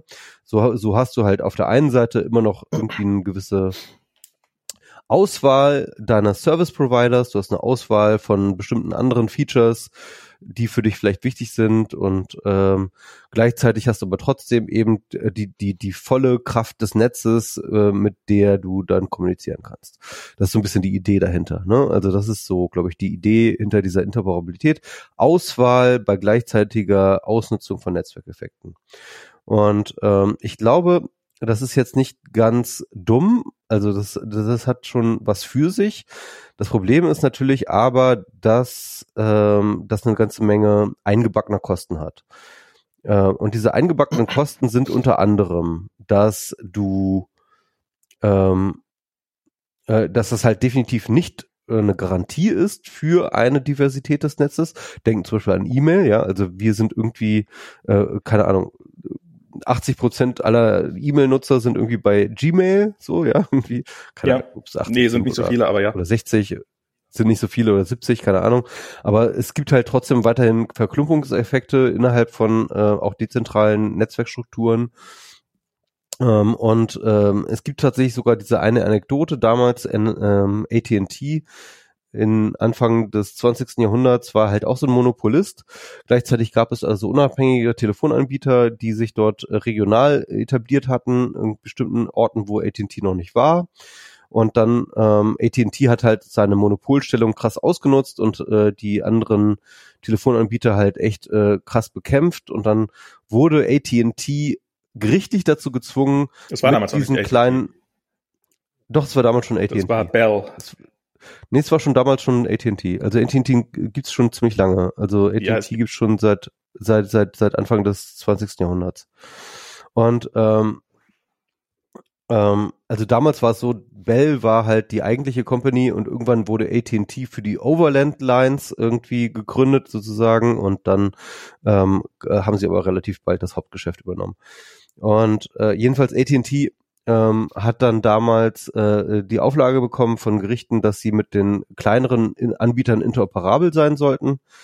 Äh, also genau das, was passiert ist. Und das hat eigentlich die kleinen Anbieter komplett gekillt. Ja, weil im Endeffekt war ihre Abgrenzung von AT&T ihre ein, ihr einziger USP. Ja, und äh, der wurde dann sozusagen damit aufgelöst. Und ich kann mir gut vorstellen, dass es bei Messengern ähnlich ist, ja, dass halt irgendwie dadurch, dass dann irgendwie diese Messenger sich auf einen Verschlüsselungsstandard einigen müssen, auf einen Kommunikationsstandard, auf einen Feature-Set und so weiter und so fort, ja, dass im Endeffekt der Grund und die einzigen, ähm, die, der einzige Grund, warum andere Leute, äh, land, Leute bei anderen Messenger landen als bei WhatsApp, dass der halt einfach wegfällt. Das ist übrigens auch die Angst von vielen dieser äh, Betreiber von diesen Messengern, weswegen viele da sich auch gegen Interoperabilitätsvorschriften ähm, aussprechen. Und äh, das finde ich auch interessant. Und äh, eine andere Sache, die nochmal interessant ist, finde ich, ist äh, bei Interoperabilität, äh, die wird ja meistens über allgemeine Protokolle hergestellt. Das heißt also, es wird halt einer, einmal ein Standard definiert, über mhm. den diese Interoperabilität hergestellt wird. Äh, das beste Beispiel ist ja das Internet selbst, das einfach sozusagen das als Netz der Netze irgendwann eingeführt wurde, um äh, verschiedene, sag ich mal, unterschiedliche Netze unterschiedlicher Bauart miteinander zu verbinden und äh, dann halt einfach sozusagen so einen allgemeinen Standard, den alle implementieren wurde, wurde. Ne? Und ähm, der Punkt ist natürlich, wenn du einmal so einen allgemeinen Standard implementiert hast, äh, dann von diesem Standard wegzukommen, ist halt wahnsinnig schwierig. Das ist also jede Form von Iteration und Innovation ist eigentlich komplett ausgehebelt. Ne? Wir erinnern uns, vor, ich glaube mittlerweile über 20 Jahren wurde IPv6 als äh, neue IP-Protokoll, äh, als neues IP-Protokoll vorgestellt und ähm, versucht im äh, sozusagen im Internet äh, publik zu machen.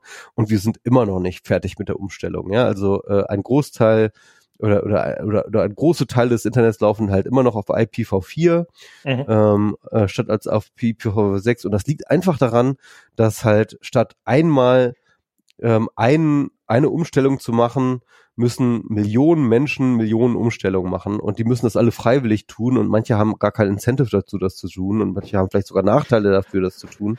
Und das ist natürlich ein wahnsinnig Problem. Also das ist, ich, ich meine, das, das ist auch eines meiner Hauptargumente. Wir haben viele interoperable Messenger-Dienste, die halt alle festgefahren sind, eben wegen ihrer Interoperabilität. Es ist ja nicht so, dass wir keine hätten und sie jetzt dringend bräuchten, ja. sondern es ist einfach, SMS wir haben, halt, ne? wir haben SMS, wir haben E-Mail und die Leute nutzen es nicht, nicht weil sie dazu gezwungen werden, etwas anderes zu nutzen, sondern weil es einfach, weil diese Messenger-Dienste halt besser sind. Und ähm, und die Umstiegs... Und weil sich E-Mail niemals mehr wieder ver verändern wird. E-Mail genau. wird sich nie weiterentwickeln. E-Mail, E-Mail kann sich, E-Mail ist bis heute nicht, ne, nicht faktisch nicht verschlüsselt, weil der Schlüsselaustausch halt so kompliziert ist und weil das Protokoll so extrem alt ist.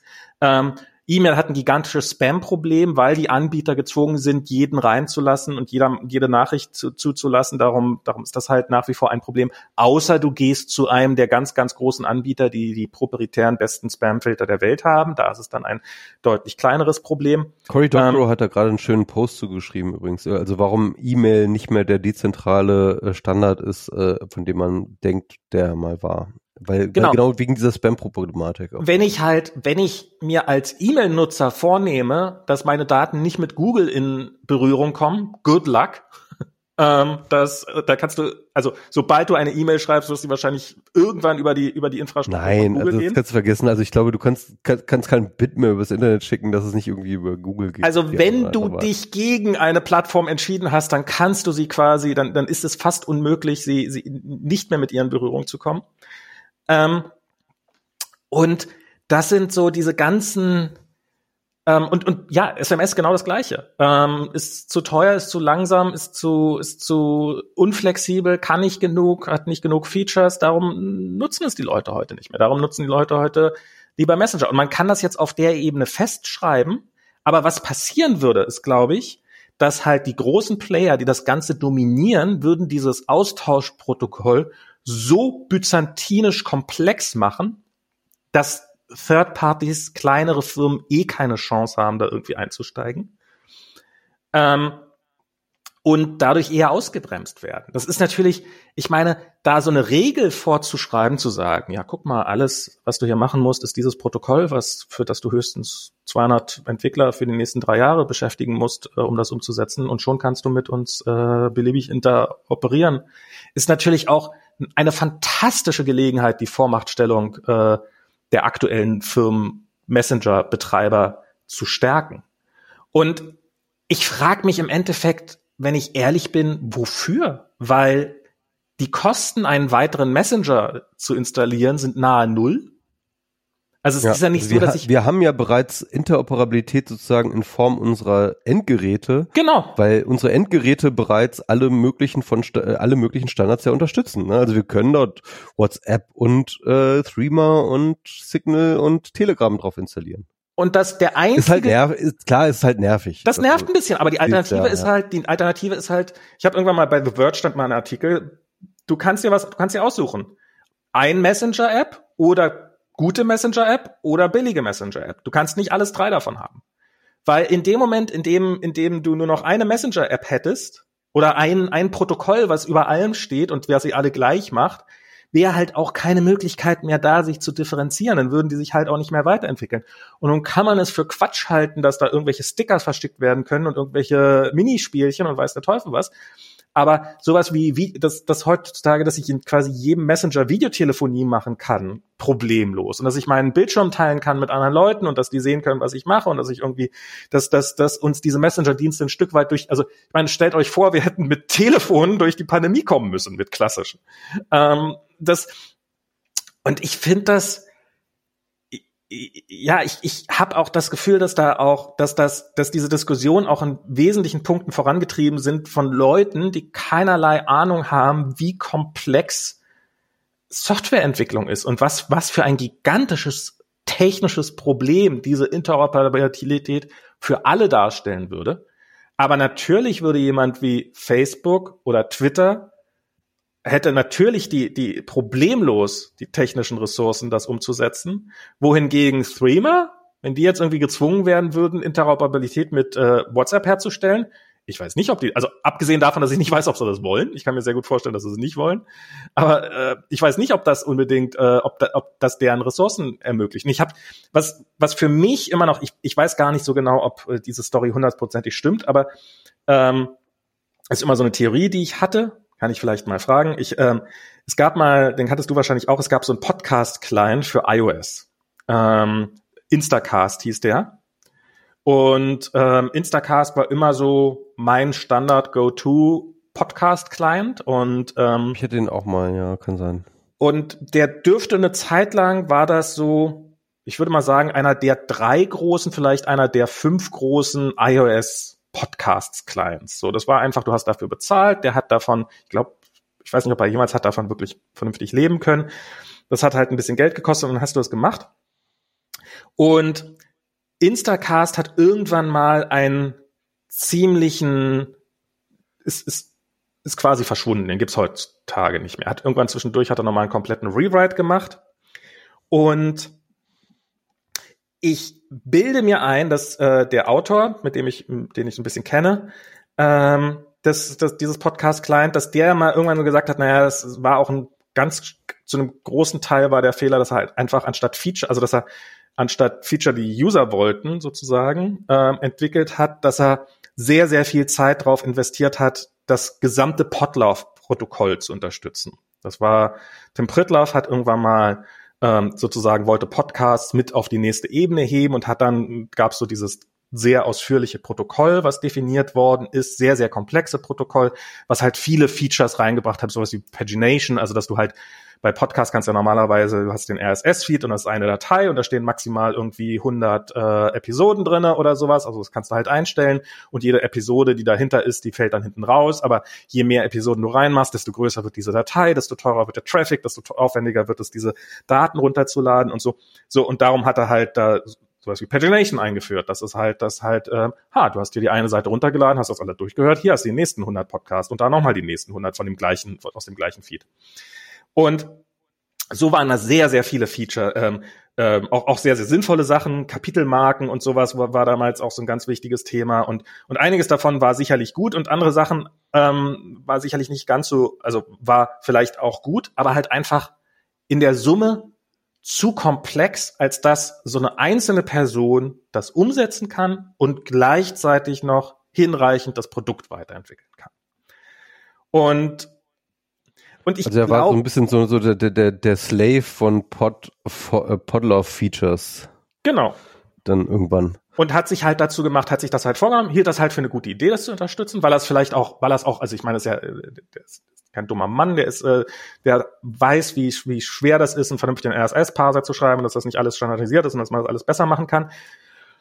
Und ähm, hat das dann alles probiert umzusetzen mit sehr, sehr viel Aufwand. Und im Endeffekt ist da halt, äh, würde ich mal sagen, ist, ist, vielleicht wäre auch, hätte auch sonst das Interesse daran verloren an diesem ganzen Ding oder wäre nicht hinten dran und wäre jetzt, äh, also die Wahrscheinlichkeit, dass er jetzt nach wie vor einer der großen äh, Podcast-Player ist, äh, ist wahrscheinlich, vielleicht wäre auch einfach nur später gescheitert oder weiß auch immer. Aber ähm, ich, ich würde sagen, zu einem gewissen Grad ähm, war das ähm, ähm, war, war das schon überfordert. Ja, hat das einfach, hat das, hat, hat das einfach seine Ressourcen aufgebraucht.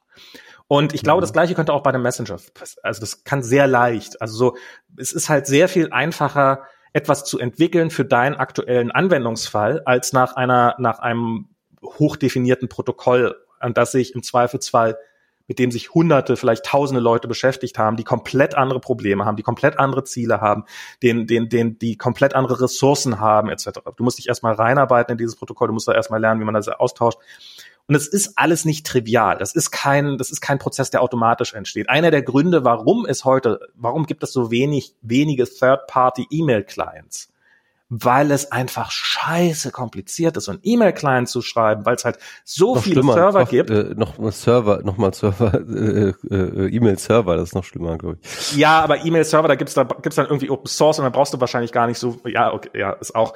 Ähm, aber halt so ein, so ein E-Mail-Client zu entwickeln, ist halt scheiße viel Aufwand. Und es ist selbst für eine Firma, ich kenne jemand, der beim Apple Mail-Team arbeitet, die halt Apple Mail seit Ewigkeiten quasi äh, der, der, der da mit weiterentwickelt. Der meint, das ist, du glaubst nicht, was das für eine scheiße Komplexität ist, weil das ist halt für irgendwelche ja. Server, die halt irgendwo noch im Betrieb sind und da, da sind noch 100.000 User dran und der unterstützt halt irgendeinen Standard nicht, der eigentlich schon seit 30 Jahren äh, total die Regel ist und darum musst du das halt weiterhin unterstützen, weil die haben halt alle Apple äh, Laptops und ähm, ja, das ist, das ist aber wirklich so. Also äh, äh ich, ich weiß noch damals, ähm, vor, ich glaube, Winter vor 15 Jahren oder so. Ich war halt damals irgendwie bei einem ähm, äh, ISP als Supporter irgendwie und dann ging es natürlich immer irgendwie so Netzwerksgeschichten und da damals hieß es schon so, ey, ähm, du kannst alles Mögliche machen im Internet, aber never, never ever betreib deinen eigenen E-Mail-Server.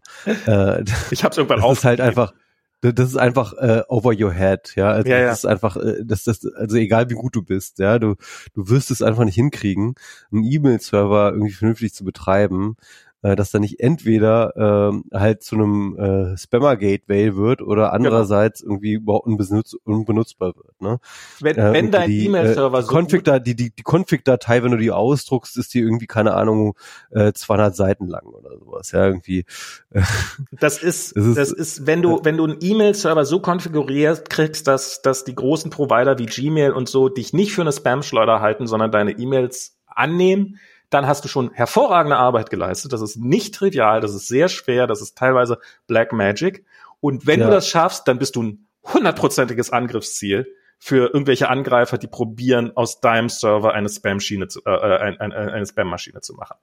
Und genau, ja. das ist äh, das, das, ist ein Krieg. Das ist einfach ein Krieg da draußen. Das und, ist ein äh, Krieg. Äh, und den, ich will, und ich halte es ja. für eine schlechte Idee, den jetzt zwangsläufig auf die Messenger zu übertragen. Ich bin da wirklich, ich bin, und ich, wie gesagt, ja, also ich, ich sehe den Grund nicht außer, ja, dann musst du halt einen zweiten Client installieren. Ist halt so. Dann hast du vielleicht mal, und, und wenn dann der eine mal down ist, dann kriegst du, also ich meine, das ist ja auch das Schöne, wenn Facebook dann down ist, ähm, dann, dann funktioniert wenigstens. Dann kann man äh, sich auf Twitter noch. darüber lustig machen. Dann kann man sich auf Twitter gut darüber lustig machen. Wenn Twitter jetzt, wenn Twitter jetzt wegen Interoperabilität mit ich, Facebook ich meine, auch denk, down gewesen denk, wäre. Denk, denk doch mal drüber nach. Also Twitter damals, ja, wie oft das down war. Das war einfach so normal. Das war einfach, das war einfach so, oh, Twitter ist down. Ja, so what? Irgendwie, das war so irgendwie äh, alle alle halbe Stunde war Twitter down. Das ich habe ja irgendwann mal, ich habe ja irgendwann mal einen äh, Twitter-Client geschrieben. Der Failwall, der Failwall. Der Failwall, den habe ich schon so lange nicht mehr gesehen. Ich habe ja irgendwann mal einen Twitter-Client geschrieben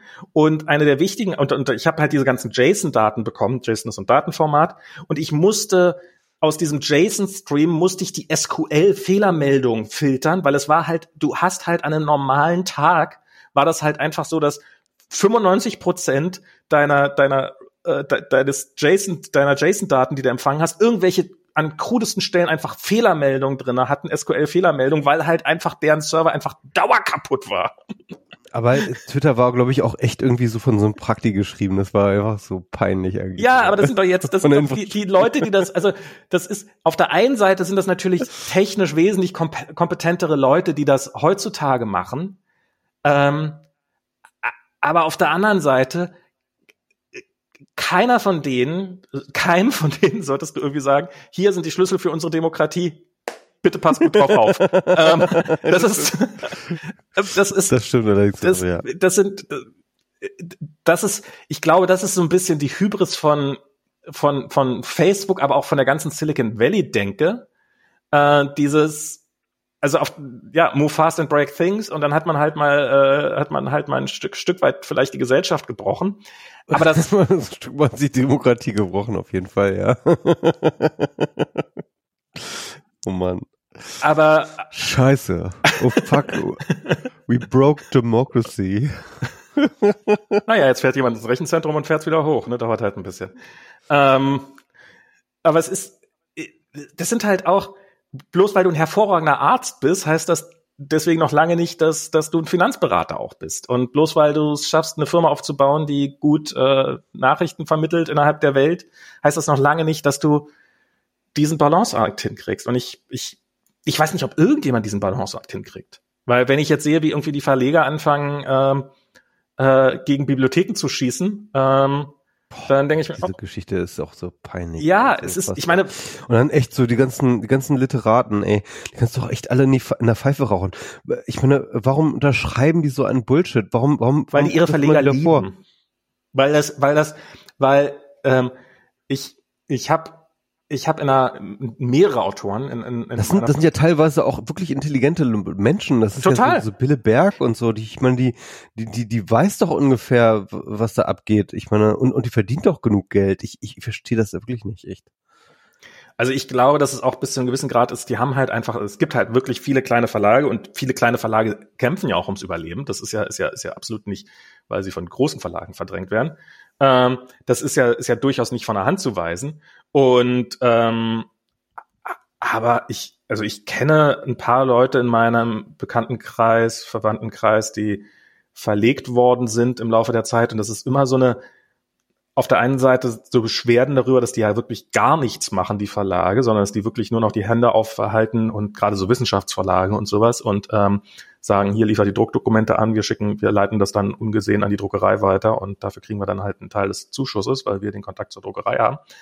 Ähm, aber auf der anderen Seite dann doch irgendwie so dieses, ah, ein Verlag, das ist so was Tolles, das sind ja so ehrenwerte Menschen, die da sind. Ähm, ich, ich, also ich ich verstehe auch nicht, insbesondere weil jetzt, jetzt die Forderung zu sein scheint, äh, dass irgendwelche Bestseller erst nach einer gewissen Zeit in den Bibliotheken verfügbar sein sollen. Ich dachte, es geht darum, die kleinen Autoren zu, jetzt geht es plötzlich um die Bestseller, dass die nicht in den Bibliotheken sein sollen. Ach, das ist alles Bullshit. Es ist einfach, es ist, es ist die gleiche Diskussion, ja, ich, die wir schon aber, vor 20 aber, Jahren aber, das, aber, aber das Fass will ich jetzt auch nicht mehr heute aufmachen. Nee, nee, nee, nee. Das ist mir, das ist mir irgendwie jetzt ja. anstrengend. Ja, lass uns mal langsam Schluss machen. Das ist, das ist schon nach. Ja, wir haben jetzt auch schon wieder äh, zwei Stunden 51. Äh, das reicht jetzt auch mal. Das ja, ist eine gute genau. WMR-Länge, würde ich sagen. Okay. Gut. Ähm, dann sage ich mal Tschüss. Bis zum nächsten Bis Mal. Na. So, und bye bye.